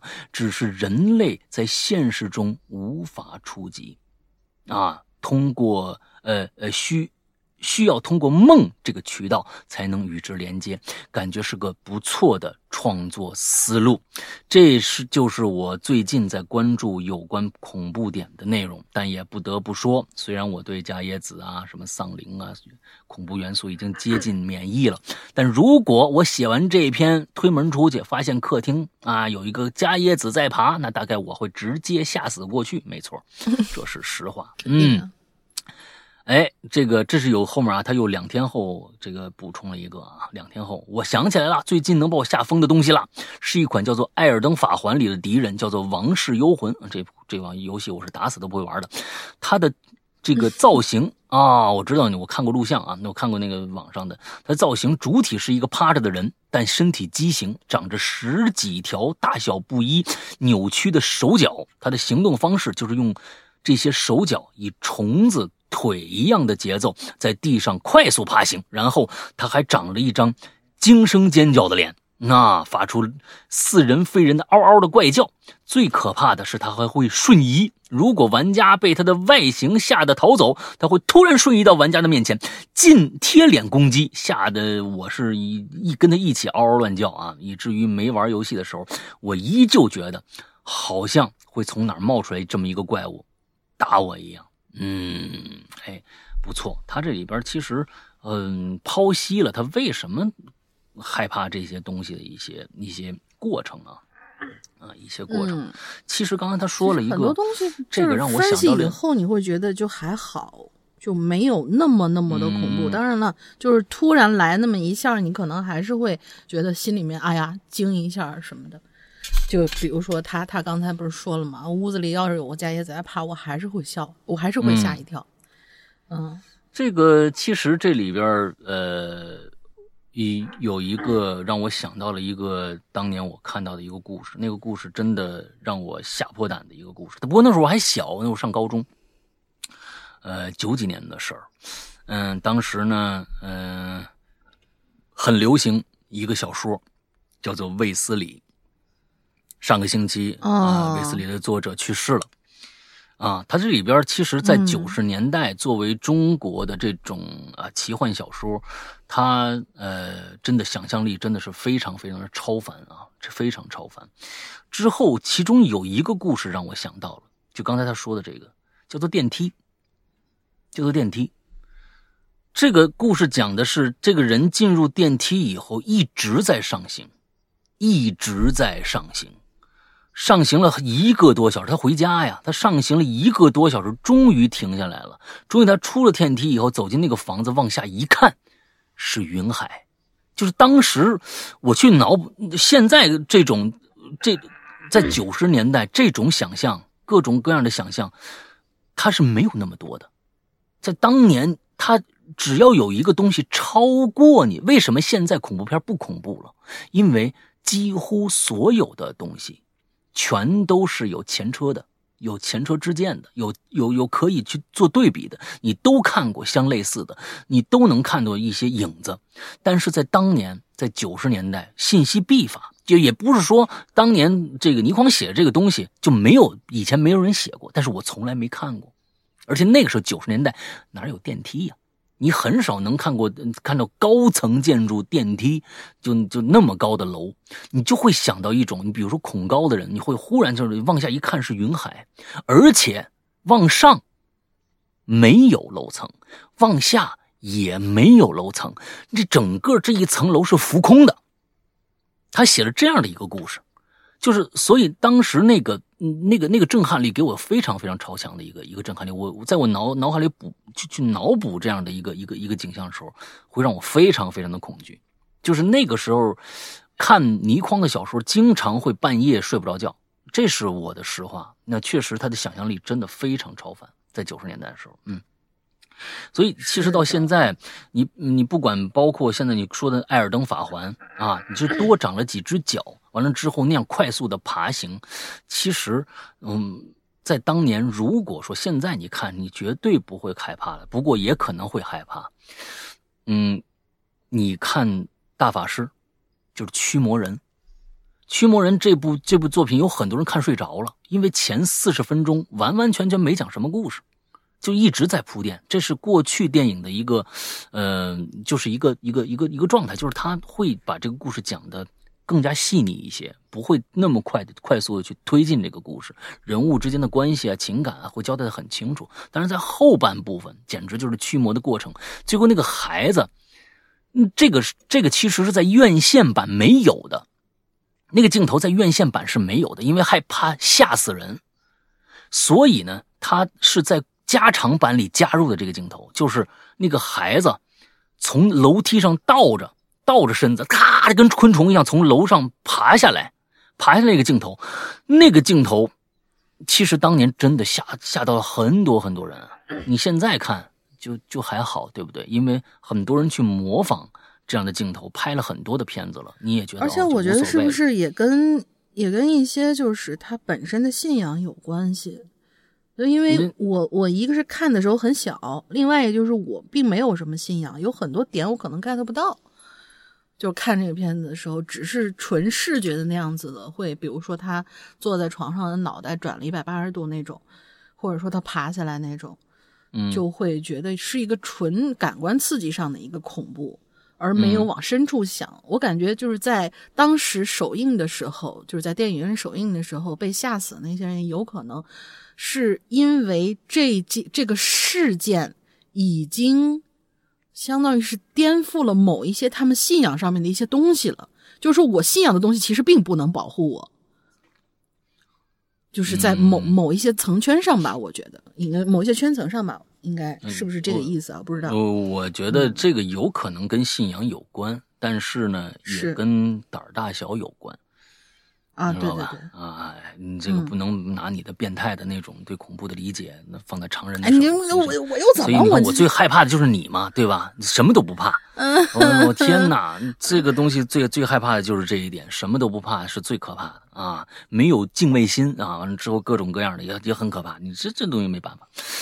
哎呀，所以我是我是觉得 现在越来越难做。像昨天半夜，昨天啊半夜我坐那儿，我说是，嗯、那个呃，直播完了以后，我说是，那你就抽抽点时间把那个咒看了吧。结果看了半天也觉得啊，就那么回事儿吧。看完直接睡觉去了。但是有很多人就接受不了，不是接受不了那个片子不！我觉得那个片子子太不友好了，太不友好了。不是接受不了，就是嗯，嗯它会包藏祸心的一部片子。我觉得是是是就是它是包藏祸心的一部片子，它并不是说嗯它就就恐怖片来说，这是一部烂片。这是一部烂片，对。我在这儿不说了，我会在在我的那个失踪里面好好跟大家聊一下这部片子。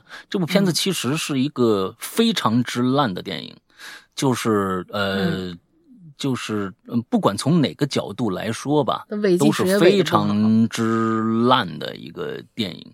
他用了一个伪纪实的手法，但是用的真的是非常非常之糟烂。嗯，所有的剧情里边你也都可以预预预料到接下来要发生什么样的事情。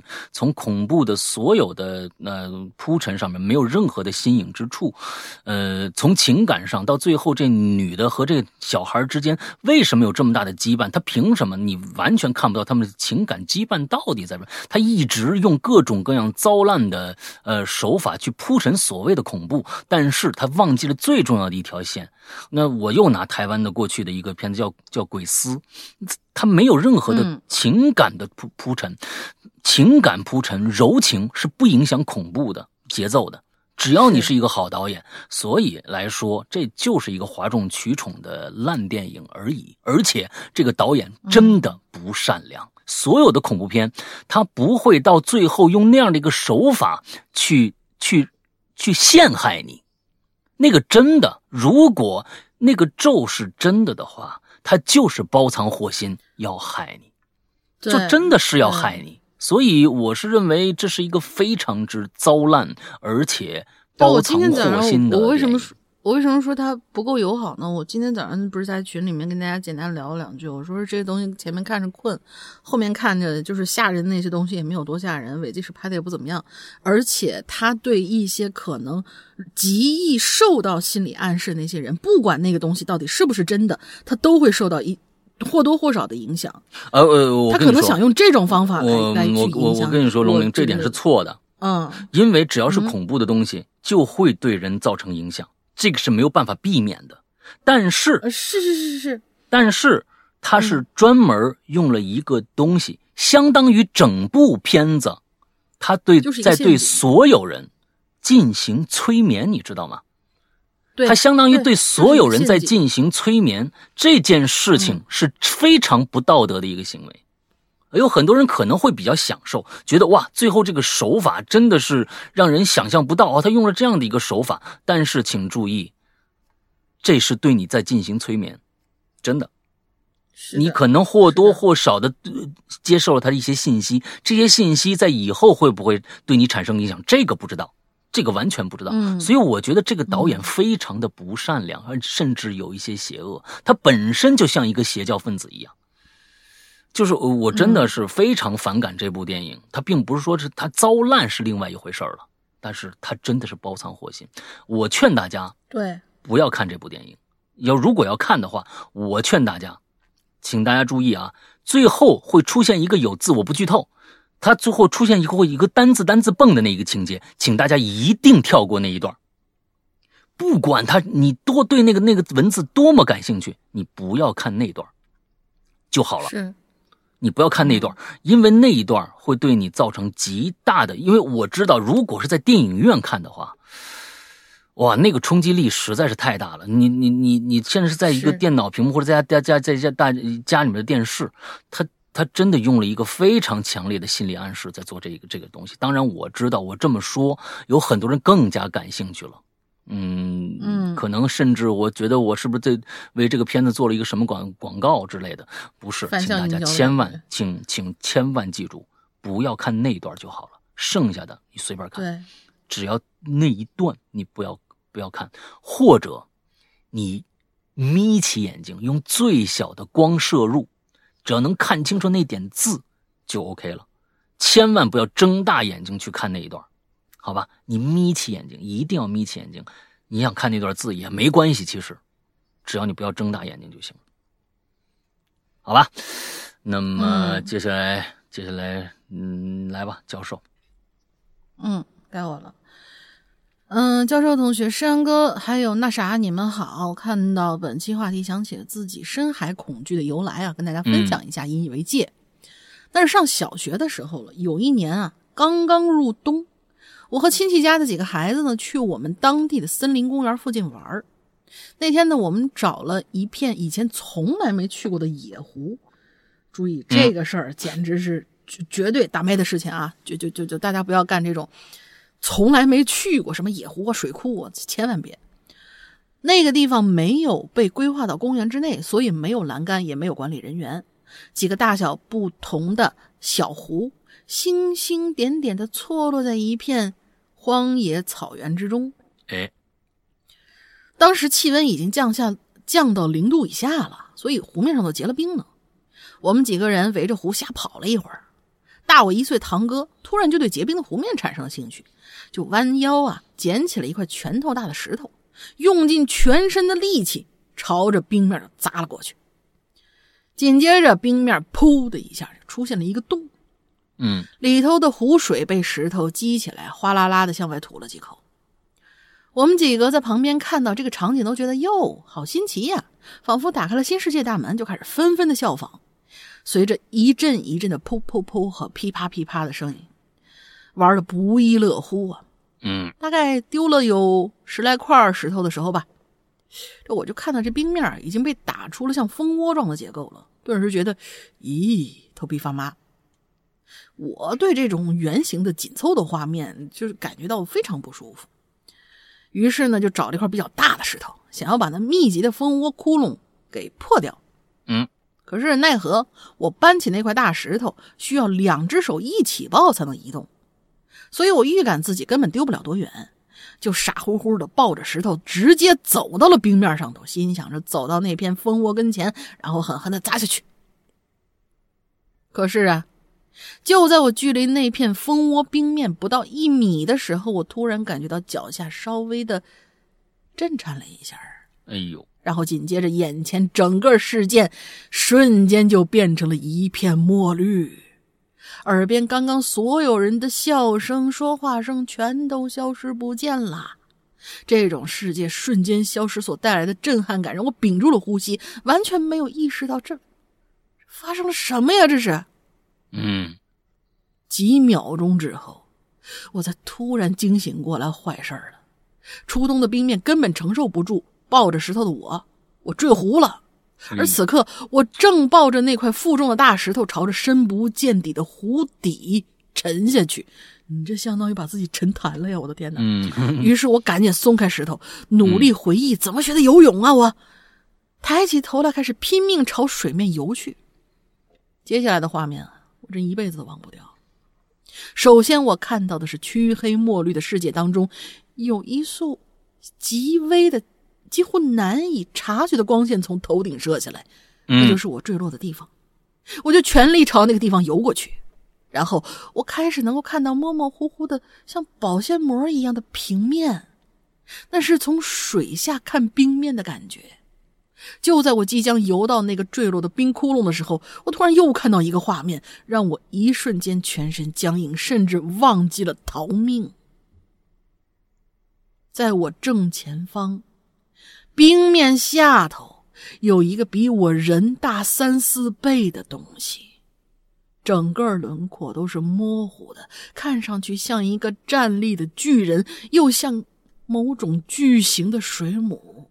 我分辨不清那是什么东西，但我就是能感觉到它在动，动得很慢，却好像正在朝我移动，并且慢慢加快。我靠，非常的诡异。虽然那时候我还泡在水里，可我全身的毛一下就炸了起来。那整个世界是虚无幽暗的墨绿色，什么声音都没有，只有我面前几米外冰面投射下来的微光。那东西像是一团漂浮的黑雾一样，就那样朝着我一点一点的蠕动着飘过来。我当时不是不想动，是我根本吓得他娘的完全不会动了。那会儿我脑子里只剩下俩字儿：完蛋。紧接着，哎，我就感觉我后脖领子被什么东西给咬住了。啊，我正纳闷，哦身后怎么还有东西呀、一股非常巨大的力气，直接把我从头顶的冰窟窿一把给揪了出去哎，整个人一出水面，啊，我这好像才，我就好像回了魂儿一样啊，触电一般的手脚并用，从窟窿里头爬了出来，然后连滚带爬回到了岸上。等我趴在岸边喘了半天，我这才意识到，竟然是大我只有一岁那堂哥，情急之下一把把我给蹬出来了。嗯，反正从那之后吧，我对深不见底的水产生了强烈的不安。就在洗澡的时候，浴缸起了泡泡，没法没办法一眼看到底，都会让我觉得很不舒服。嗯，因为只要看不见水底，就让我总觉得底下有个巨大的东西正在看着我。至于当时我在水底到底看到了什么，我告诉自己，那只是一团大水草。那有可能，由于我的坠落，引起了冰面下头湖水的波动，嗯，可能恰好就让一大团的人形的水草飘过来了吧。或许，我只能跟自己这么解释。那至于那片野湖，我后来去找过，可是我不知道是否是吓得失忆了还是怎么着，就再也没找到过。嗯到，最后，我知道山羊哥又得批评我了。不过，我讲这个故事也是奉劝大家珍惜生命啊！出去玩一定要注意保护自己，千万别干傻事儿。哎，就是这个傻事儿啊。嗯为什么有这么一句话呢？叫“不见黄河不死心，不见棺材不落泪”呢？对吧？嗯，不见鬼子不挂线儿。反正就所以说这个，就是他必须他得试一次。有些人呢，就是天生可能对一些恐惧的事情，他有他有这个防卫心。有些人确实想试试嗯到底怎么样。所以我们说再多，不要做熊孩子，不要去做一些什么啊笔仙呐、什么这些游戏，还是有很多人会去做，而且引以为傲。是的，而且引以为傲。嗯呃呃，但真的出了事儿，可能那就是一辈子的事儿，他一辈子都都不会去，就是就可能一辈子都会有一个伤痛吧。啊，都会嫉妒这，他再也不敢干这事儿了。所以这个东西我们只能说不要不要，要不然，那那那那咱们小小时候上学，经常老师不要怎么样，那我们还会怎么样怎么样，对吧？那其实就是这么个道理。那我们只能说一说，那这个这个确实是冰面上，呃，这个因为这个太不靠谱了。嗯、你像东北吧，那个那个那个冰面嘛，大寒寒冬腊月，那零下三十多度的话，那倒还可以，但是也也保不齐呀、它那个冰那裂，它一裂就哗，就是一一个一个发散性的裂。你还去砸冰窟窿去，人家那个那个那个什么湖上那个弄那个胖头鱼的那个那个，人家都是专业的，你都不敢那么那么去砸去。嗯更别说那个普通那个小野湖了，那冰面可能薄的不行啊，你你下去也就下去了，千万别做这种恐怖的事儿。嗯嗯。万幸啊真的是，嗯，而且有可能还出现一种什么情况？之前我跟我朋友聊天的时候，呃，因为东北人嘛，然后我就跟他聊天，他们说他们冬天那边有很多人爱游冰泳，嗯。然后就有那种呃呃是年纪很大那种老大爷嗯。游冰泳，然后就是从这窟窿里下去，可能就在这边打了个窟窿，然后从那边可能上来，但是他经常找不到那边的出口，你这能够被蹬上来，非常非常幸运了。那个老大爷经常什么就过去以后找不到那个窟窿，根本就上不来，最后硬生生的淹死在里头。反正就是他们说他们就是反正回春呃就是呃回到春天的时候，然后那个冰化冻了以后，经常能够在那个冰层下头看见淹死的人。嗯，经常能够每年都有。所以这个真的这种行为太危险了。嗯嗯，好吧，下一个叫张 ZC 啊，这个嗯山羊哥、龙英姐，大家好。之前我收到了一条信息，说我的上期榴莲被选进怪藏了，是你刚才读的那个吗？就是那个你上期读的啊，那个吗？不是不是不是啊，不是不是不是，那个是女孩子写的，这个啊应该是个男孩儿。嗯啊，我感到受宠若惊，很高兴我的文章能被主播欣赏啊。现在来说，那你谢谢大玲玲啊，你这你的文章我没看呢，啊，也谢谢大玲玲。现在来说呢，呃，说说本期榴莲，我思来想去，令我吓一跳的东西应该有两个比较深刻的，一个是《寻人启事》里的黄挑，一个是骨灰楼的故事。于是呢，我重新听了一遍这两个故事，我想着融合一下这两个我的恐惧点，去写一个新故事。然而呢，我实在不擅长写恐怖故事。那你怎么被挑中了呢？几次提笔欲写，但都不满意。比如啊，其中一个废案，啊，他这故事啊，下面是他这是一个故事梗概啊。他说，我出来工作已经有五年了，在父母的资助下，嗯准备啊买套房。偶尔之下呢，发现了一处价格低廉的小区。虽然呢地处郊区，但环境不错。小区名字彼岸阁啊，初初听呢是颇有意境的。我买在九楼，是三室两厅，但目前还是单身。入住的有些日子的时候啊，哎，发现这个小区啊很特别。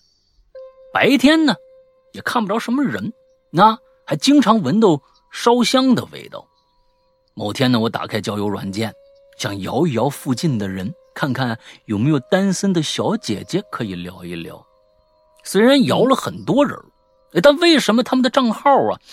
头像都是一个大同小异的盒子呢？嗯，有意思。账号的名字啊，都是一个个的数字编号，像什么 A 幺三零四啊，B 幺幺零二啊，而且点击头像无法查看他们的账号内容。我找了个很，我找了很久，终于发现，那有个头像啊，不一样的账号。这个头像啊。是一个身材非常好的女生，穿着白色连衣裙。哎，账号的名字叫黄条。哎，我心想啊，哦这是君窈窕淑女，君子好逑吗？黄条，我就点了他的头像，顺利进入了账号页面，发现呢，他的展示图片呢只有一张，是一张寻人启事。上面写着是寻找自己失散多年的妹妹。正当我犹豫要不要和这个奇怪的妹子打个招呼的时候，手机就收到一条好友的请求：“哎，黄挑申请加你为好友。”我顿时一惊啊，难道他也摇着我了？不过既然如此，嗯，好吧。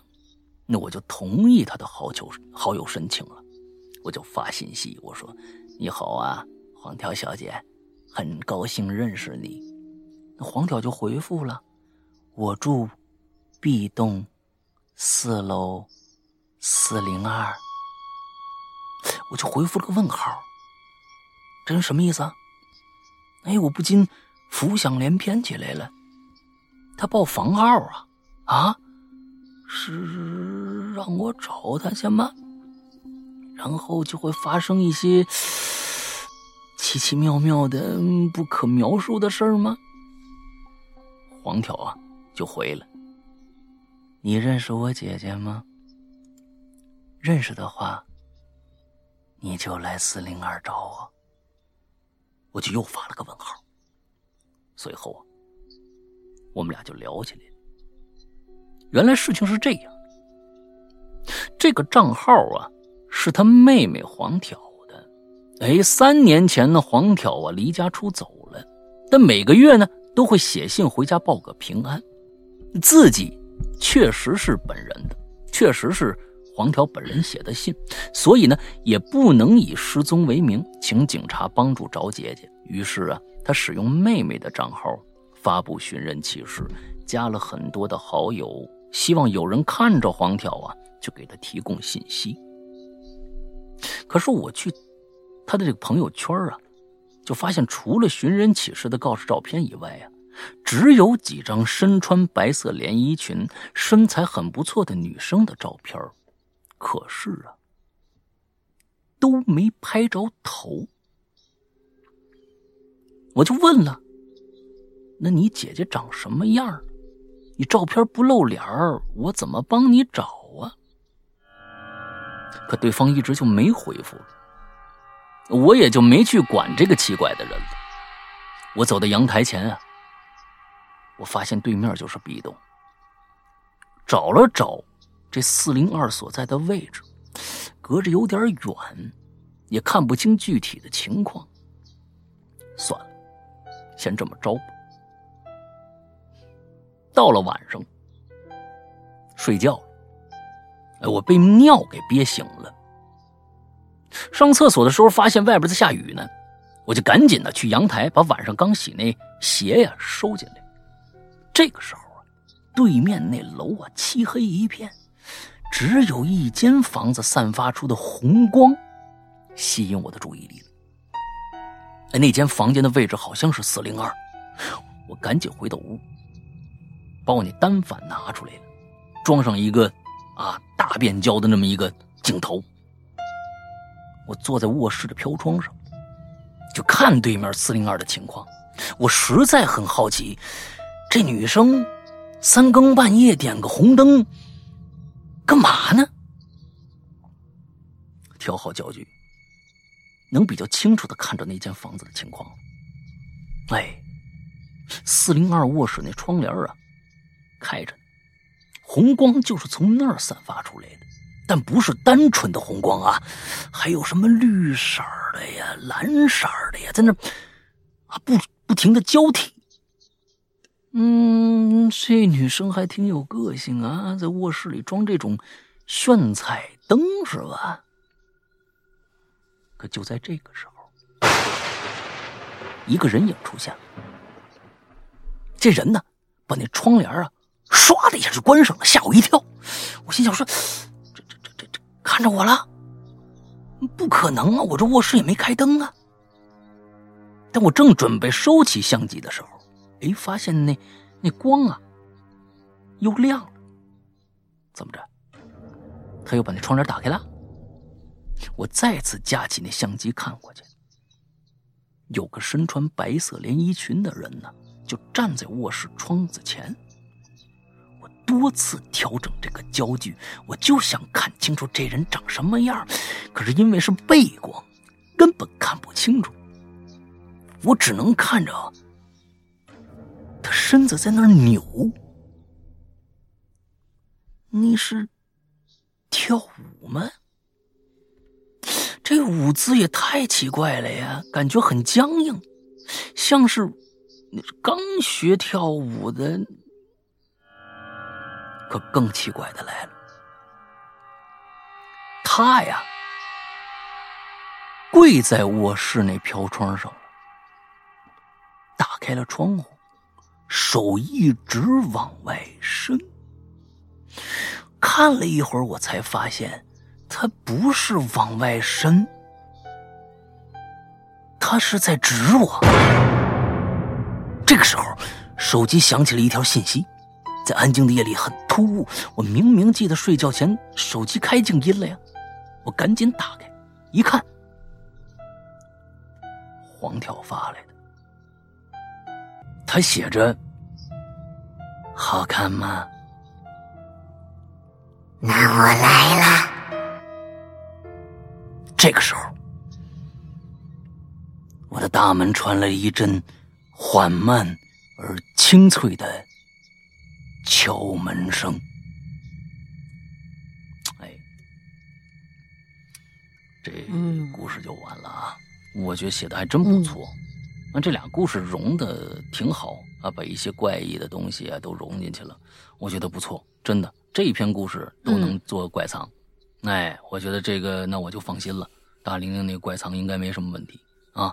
这这个单独投稿怪藏，我觉得也挺好的，挺有意思的。这是一个嗯相当于一个同人番外，你知道吧？哎，挺有意思。就是啊听过的大家都明白在说什么啊，没听过的那可能就琢磨着这到底在说什么。哎，挺好。哎，到此结束啊！之所以称之为废案，是因为故事融入了很多现成的恐怖元素，没有什么创新，而且对恐怖气氛的节奏把控也不懂，自己不满意。等以后呢，我想好了再写点新东西吧。嗯，祝大家暑假快乐，挺好的，真的不错。嗯，能够把这几个东西融合在一起，我觉得你你你抓住了几点，就是摇一摇这个做的特别好，就是都是一些跟骨灰盒一样的东西。这个东西其实本身就是一个挺恐怖的一个暗示，挺好的。嗯，如果能最后再把这个骨灰盒再能返回来，那就更有意思了。那我觉得挺好，真真不错。嗯，好吧，今天接下来是一个最后的一个故事了啊，是咱俩是一人一半儿是吗？是这意思吗？对对对对，我中间有打一个黄色的标，啊啊啊就他这次还是，就龟先生经常不是给咱们起两个楼嘛，然后够啊一个人读啊一段，然后另外一个人读下一段，啊啊那就我来第一段。啊！嗯，好，嗯，他说：“杨哥、灵妹安好，节省字数不寒暄了哈。从某大山平台某某讲故事节目听来的大众恐惧点墓园的真实事件与君分享。嗯为方便理解，第一人称讲述哈。嗯，啊，就带入故事。嗯，我有两个伙伴儿，一个初中同学，一个高中同学。原先俩人并不认识，在高三的下学期，有一次我和高中同学在一起，初中这位就过来找我，他们就在那次认识了。一方面，因为都是我的铁哥们儿，这比较容易相处；另外一方面，他们俩认识之后发现啊，这脾气特别投得来。后来他俩呢也迅速的成为了一对死党。我这位初中同学叫白佳，不太爱学习，但是呢，他有个非常好的品质，就是很自立。嗯从小他爸妈做生意很忙，没时间管他，衣食住行都靠他自己来。我还记得初一的时候去他家玩儿家没大人，他就做饭给我吃。刚上初一的孩子就能做一手好菜，我觉得比我妈做的都好吃。后来初三他就不上学了，这回找到了发挥特长的地方，到一家饭店做切菜员。切了三年不，呃，切了三年还不到二十岁呢，他竟然在那家饭店当上了大厨。这可不是一般的小店啊，是我们那一带很有名的一个大饭店。嗯这位白家同学除了学习之外都很厉害。后来，大厨干了一段时间不干了，他爸开出租车了，就给他爸开夜班虽然没有大厨挣得多吧，但是开车走走逛逛自由轻松，能看到各色人等，挺有意思。他说自个儿挺喜欢这个。嗯，这就是白家，我的初中同学。咱们再说说高中这位，我呢给他起了一个，就是算是爱称吧，憨子，憨厚的憨。他的成长经历跟我俩完全不一样，他典型的一富二代。当年高中毕业，憨子就已经开始开着路虎满街跑了。但是呢，他并不是那种讨人嫌的有钱人，估计家里生意做得大，接触的社会阶层也不同，所以他说话办事儿都比较得体，有什么事儿也想得很周到，也非常有礼貌。平时花钱当然也是最豪爽的那个。二零一二呃，二零一二年的时候，高考结束的那个暑假，某天晚上，白家把车接过来，哎，把车接过来，开了个把小时吧，就招呼我跟憨子喝酒撸串儿。那个暑假对于我来说是一个漫长，过来是什么意思呀？就是从他爸手里头那个接接接车嘛，哦，两两那个爷俩倒车嘛，哦哦哦哦，OK，开出租爷俩倒车，嗯他应该我看那样子应该是开夜班儿。嗯，那个暑假对我来说是一个漫长的开眼界大会。白家讲着他在社会上的各种见闻，大道小道的消息，这些年的从业经历，各种各样的人谈天说地。他说的呢还挺有意思，我跟憨子都很爱听。我就感觉在白家面前，我就跟一小屁孩儿一样，有时候难免还有点自卑。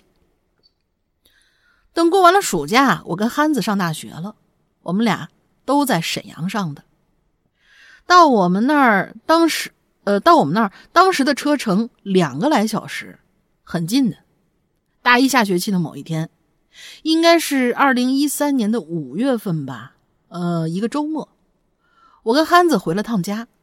憨子跟白家要买摩托车，想见面好好探讨探讨，再四处看看。我是不买的，但是周末嘛，搭个伴儿，我就跟憨子一块儿回去了。到家那天晚上，白家开出租车拉着我们在街上逛聊天儿这年轻人半大不小，几个月没见，冷不丁凑一块儿，都有点不知道干什么好。现在说起来，真是肠子都悔青了。也不知道哪根筋搭错了，我坐车里突然就冒出这么一句：“哎，白家，别在这儿一圈圈逛嘛，那没劲呢。月黑风高的，咱来点刺激的。哎，要不然咱上咱们那片的公墓看看去吧。”没想到他俩一听很兴奋，说：“走啊！”于是白家开了几十分钟。带着我们到了我们那边的公墓，到门口一看，已经关门了。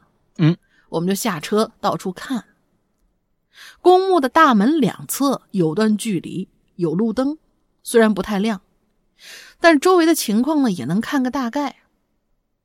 就看到我们这条车道的旁边，往回走不远的地方，挨着公墓的那一侧的路边有条小岔路。我们就走到跟前，发现那是一条依山势修建的很缓的下坡路。嗯，因为这条路呢挨着公墓，我们就分析，如果顺着走，应该能够走到公墓的后山。嗯，白家是老司机了，打眼一看就说：“这车我肯定能过去。”然后我们就回到车上，掉头奔着那岔路就开过去了。每个人都很兴奋。白家开到小路上。大灯一照，一目了然。下坡到了底，就依着公墓的山势往上走。路两边有不少树，偶尔还能看见，呃，偶尔还能看见散葬的墓碑。我坐在后排，就跟白家开玩笑：“哎，哥们儿，这地方风水不错，你要是喜欢，以后我跟这儿给你搭个亭子。”白家就说：“我还在这儿给你盖栋楼呢。”我们俩就一起哈哈大笑了起来，憨子也在旁边一直笑。结果笑着笑着就听到了咯噔一声，我俩就几乎，我们就几乎异口同声的说了一句：“什么玩意儿？这是？”白家就一脚把刹车插到，呃，白家就一脚把刹车踩到了底，车就感觉忽悠这么颠了一下。嗯，我倒是坐后排呀，憨子坐在副驾座，我们仨真的跟泥塑木雕一样，愣了半天。我就问白家：“这咱们刚刚刚是压着什么了？”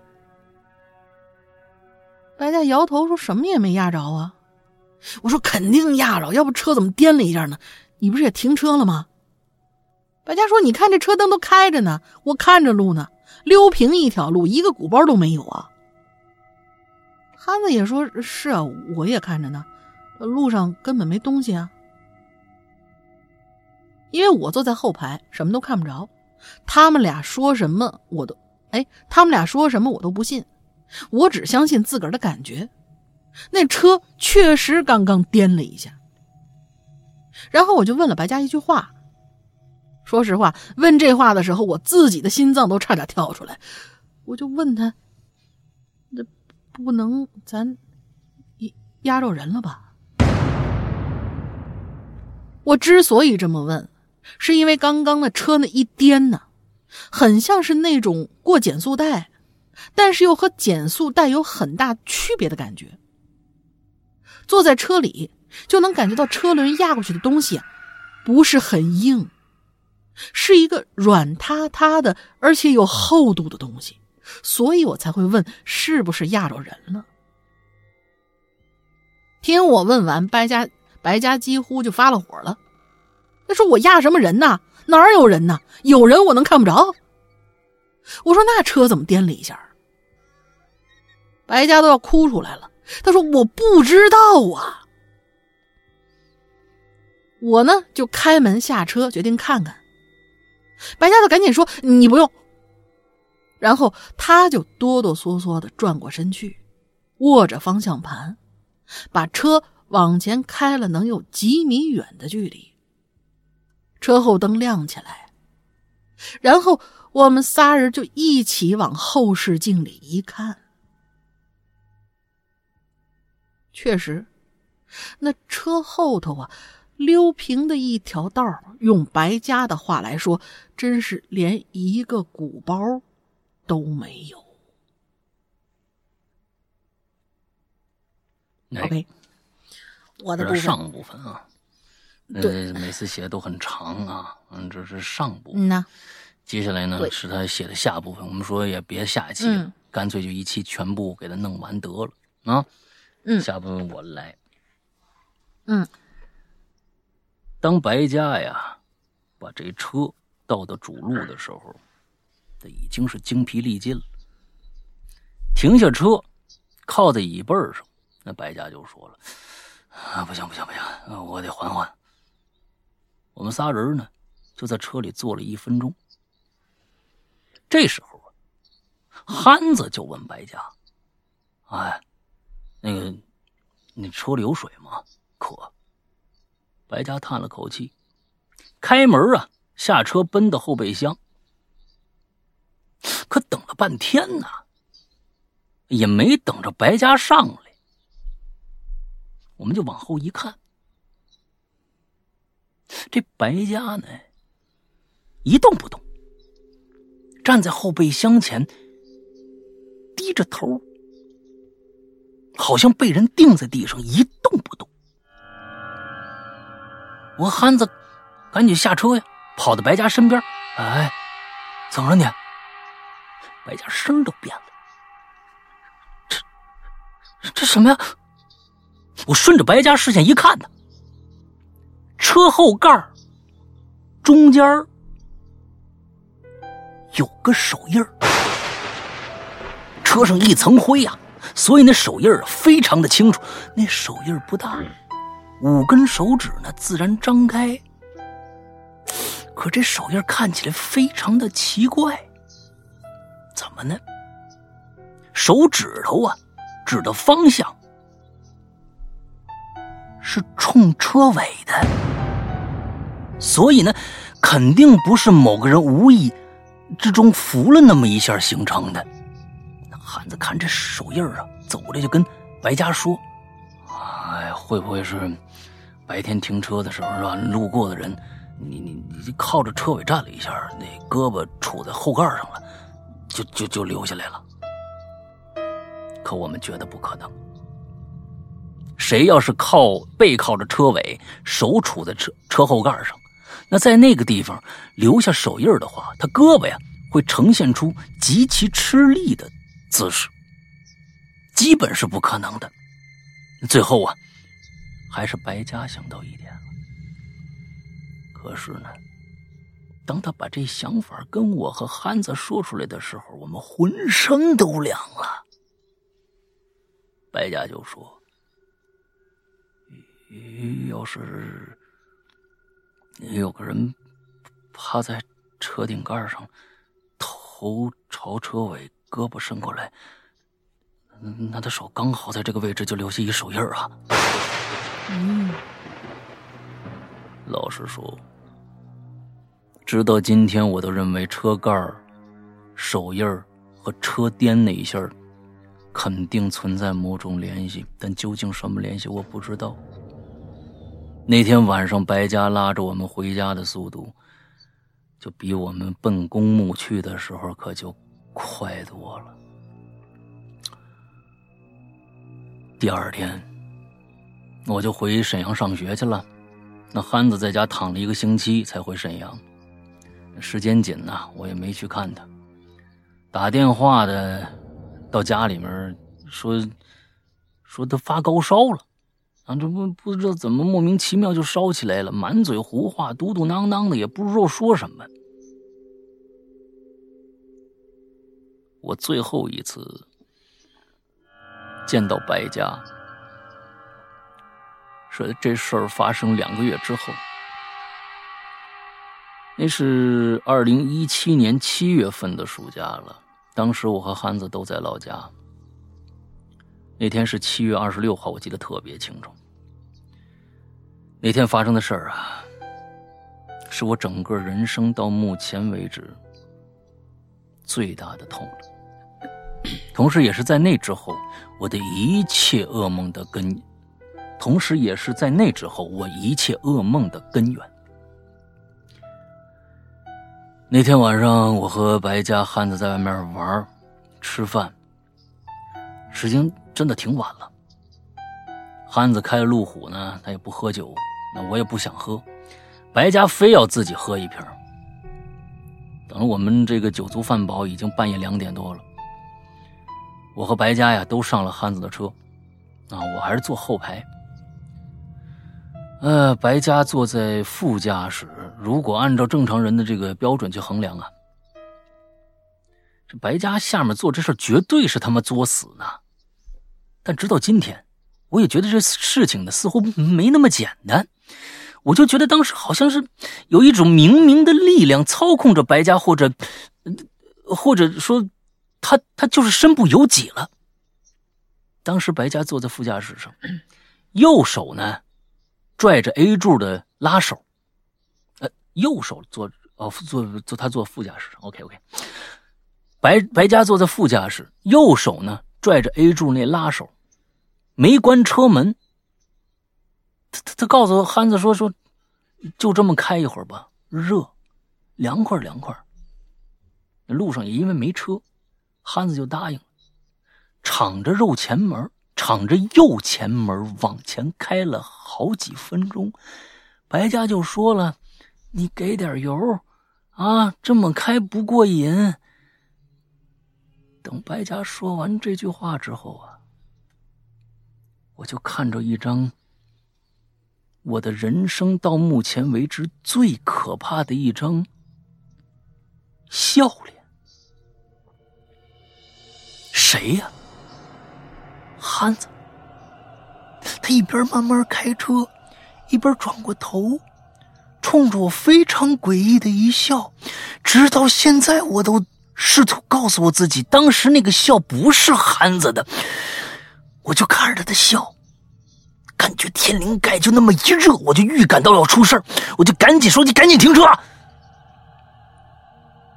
但有一种被死死掐住咽喉的感觉，我一个字儿都说不出，甚至呼吸都困难。我冲着憨子表情扭曲的挣扎，憨子那张笑脸就慢慢转到前面了。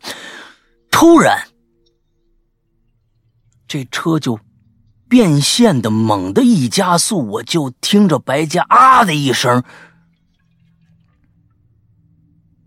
他就被甩到车外边去了。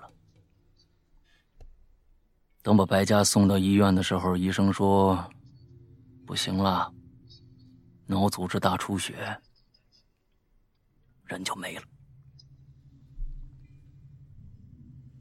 关于白家之死的后续呀。挺复杂的，涉及到法律问题，还有两个家庭之间的恩怨，我在这儿就不多说了。我想从个人的角度说几件事儿吧。第一，我不知道白家的离去是否和我们那天夜闯公墓存在着必然的联系。我无数次试图从玄学、从非玄学的和常识的这种角度上去。解释白家的遭遇，但是我所看到的经历的，确实解释不通。第二，白家去世之后，我就基本没跟憨子再走动了。虽然到今天我还是偏向的认为，憨子当时那个突然变现加速的动作是他身不由己的举动，但只要我看到憨子，我就一定会想起那天晚上那张笑脸来。最关键的是，憨子会让我想起白家呀，想起他生命离去的时候的悲惨的样子。第三，在这儿我想对白家说，哥们儿，如果真的是因为我那天晚上提议夜闯公墓，或者是我在公墓外边那句口无遮拦的玩笑让你遇到这个劫难，真的对不住了，兄弟。那不是我希望的。我不恳求你的原谅，我只愿你在另外一个世界能享受你的安然。如果那两件事情没有必然联系，白家，希望我们来生还做发小，希望还能吃到你做的菜，听你天上地上的胡侃，看你那副对什么事儿都胸有成竹的样子。我希望在来生，我们能做更长、更长、更长时间的朋友。白家。你们，你的哥们齿，你们的哥们齿儿，齿儿，在这儿想你。呃，这个齿儿我不知道是什么意思，是有一个梗吗？为什么要在这儿最后要说你的哥们儿，你的哥们儿，齿儿子，齿子啊，齿子，这就是这个齿子，是不是在之前出现过？为什么要在这儿一下要提？我我就是叙述者，我知道。叙述者不是一直我知道。都没说他是那什么吗？我知道，但是在这儿没有必要说说自己的名字，就说这个尺子，一般到最后他说哦，原来是他呀，就是我感觉是不是有这样的一个反转，跟其知道，之前的故事有连接，就是呃就是啊，你的哥们儿尺子，哎，对，一个憨子、尺子、白家，就是三个哥们儿嘛。那对，所以对对，可能是因为这个名字在前面从来没有出现过，对所以我就觉得弄出来有有点突兀，是吧？嗯，也也，其实感觉上好像又是一种情感的连接吧。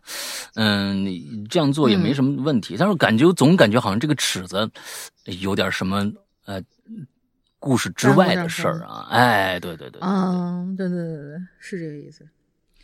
好吧。那么今天我们所有的故事全部讲完了。你你们发现了没有？就各种各样的恐怖故事，基本就是告诉我们一件事，就是不要当那个熊孩子，不要因为各种各样的好奇去探索，呃，你本不应该去探索的一些东西。对，基本都是这样。好吧，那我们刚开始啊，今年那个进群密码已经留了，对吧？那个叫、嗯叫什么茶几不是我不想再回忆了。茶吧机啊？对我嗯对茶吧机，哎，反着写也行啊，写算你们对。嗯，这个这个 行吧，嗯，就这样啊。我们最后还是来说一下我们的会员服务啊，我们的会员服务，我们的会员只在我们的自有的 APP 里边。呃，我们的 APP 呢还是老名字啊，是我们节目的以前的名字叫做《鬼影人间》。呃，安卓、苹果都可以下载。不过在这儿要跟安卓的用户说一下，首先呢，你下载我们的 APP 一定去我们一个指定的一个商城去下，其他商城可能你能搜到，但是可能那个版本已经过了很长时间了，不一定能用。所以请大家去一个叫豌豆荚的这样的一个商城应用商城去下载我们的 APP，搜索“鬼影人间”就好了。啊，呃，另外一个安卓用户现在有个非常大的一个问题，就是你没有办法，那这个非常尴尬啊。你看到我们这是用这种小作坊做的 APP，啊，就是你没有办法注册用户，因为前一段时间我们被黑客攻击了。之后呢，我不知道是定向攻击还是说是普遍的一个攻击啊。完了之后，这个嗯，我们现在你收到的验证码、手机验证码填进去是没有用的，所以呢，想用我们的 APP，请大家一定去加一个绿色图标可以聊天、可以付费的这样的一个社交软件的一个号，叫做“鬼影会员”，鬼影会员全拼鬼影会员，我们后台的人只能用人工的方式帮你添加这个用户。啊，帮你添加这个用户之后，你就能进去，嗯，呃，之后 A P P 里面东西就能听了啊。呃，我们在 A P P 里边，呃，有免费的节目，包括我们的榴莲啊，包括我们的奇了怪了，都在在我们的 A P P 里面就能听得到，也是免费的。还有一些免费的故事，长篇的、短篇的都有。之后还有一些单独付费的小故事、小长篇。啊，这都有。之后呢，还有一个专区叫做会员专区，这个呢是需要付费打开的。呃，那么请注意，刚才我说了有一些单独付费的小故事、小长篇，这些呢不是你买了会员就免费了，那个东西还是需要去付费收听的。所以大家一定要注意这一点，去买会员的时候啊，呃，会员，呃，里面的内容非常非常之丰富，呃，包括我和龙鳞的两个人的每个星期的一个呃个人的呃这样的一个相当于生活记录。另外呢，还有呃几个小的板块，比如说怪藏。这个怪藏呢，每个星期都会奉献出一个呃恐怖故事，小的短篇恐怖故事。这个怪藏里边就有已经有。将近快三百集的故事了，够大家这一个栏目就够大家听很长很长时间了。嗯，再不用说很多的纯恐怖的长篇故事、短篇故事，纯嗯这个悬疑推理的各种各样的故事，你都能在我们的会员专区啊听得到。这个里边有百分之八十的内容是为我们的会员独享的啊，只有会员才能听得到的。呃，包括前一段时间我们正在呃更新过去的这个呃。这个周先生，还有现在在正在还在更新的这个，嗯，金曲左转九十度，都是周德东老师的作品啊，都在呃陆续的更新当中。还有呢，就是一些，比如说你呃咒怨、呃午夜凶铃这样的作品，呃，你听看过电影可能，但你没有绝对没有听过有声版的。这些东西其实有声版的比电影有可能还要恐怖，因为它的想象空间更大。你可以来试试，而且可能跟你看的电影都不一样，嗯，都不一样。嗯，之后还有很多吧，啊，管系列啊之类的一些很多很多的作品等着大家去来去收听。而且我们的会员非常非常的超值，为什么？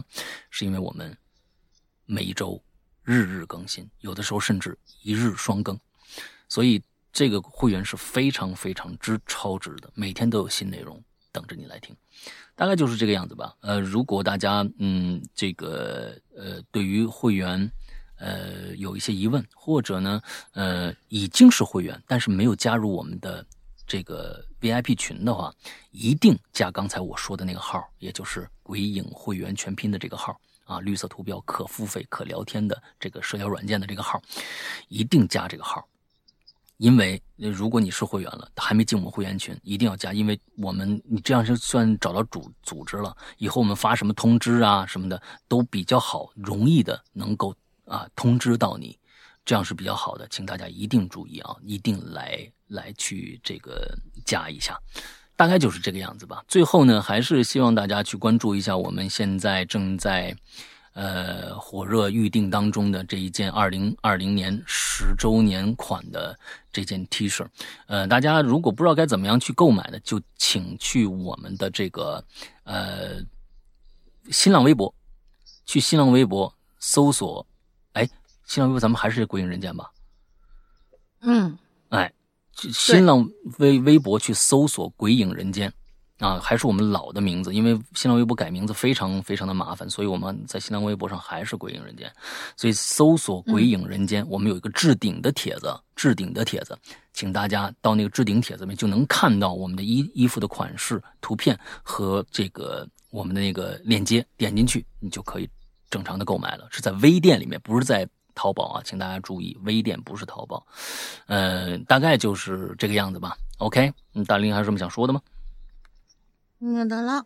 嗯，OK，祝大家这一大家积极去订我们的 T 恤，大家积极去订我们的 T 恤呀！啊，哦，就补一下啊，是吧？积极去订我们的 T 恤，对对对对对对。这一次每一次大家都有后悔的啊，这一次我觉得可能你后悔的可能是的。没订昨天啊，我直播，嗯。你知道我直播的时候还有人问，他说是到，二十八号结束吗？我说是的，二十天。他说那我二十八号订的来得及吗？我说你为什么要到二十八号才订呢？嗯，我的天哪，就是我我当时那个那问那个人是不是你的分身我呢我说我说你，我不知道，我说我说你给我记住，哈喽怪谈只能有一个绝症的拖延症，就是我。你不学，你赶紧早点给我。我就刚刚说你是是不是你的分身在问这句话啊？嗯，对对对，不是不是，那那女孩挺好的，一个咱们的一个新疆的一个鬼友，一妹子，嗯嗯，嗯，人家有可能是没发工资啊，或者怎么着的，最近比比较拮据、啊，也有可能拮据。对对，也有可能。呃，这个东西啊，都在现在最近大家都不容易啊啊，大家加油吧。OK，那我们今天的节目到这儿结束，祝大家周快乐开心，拜拜。拜拜。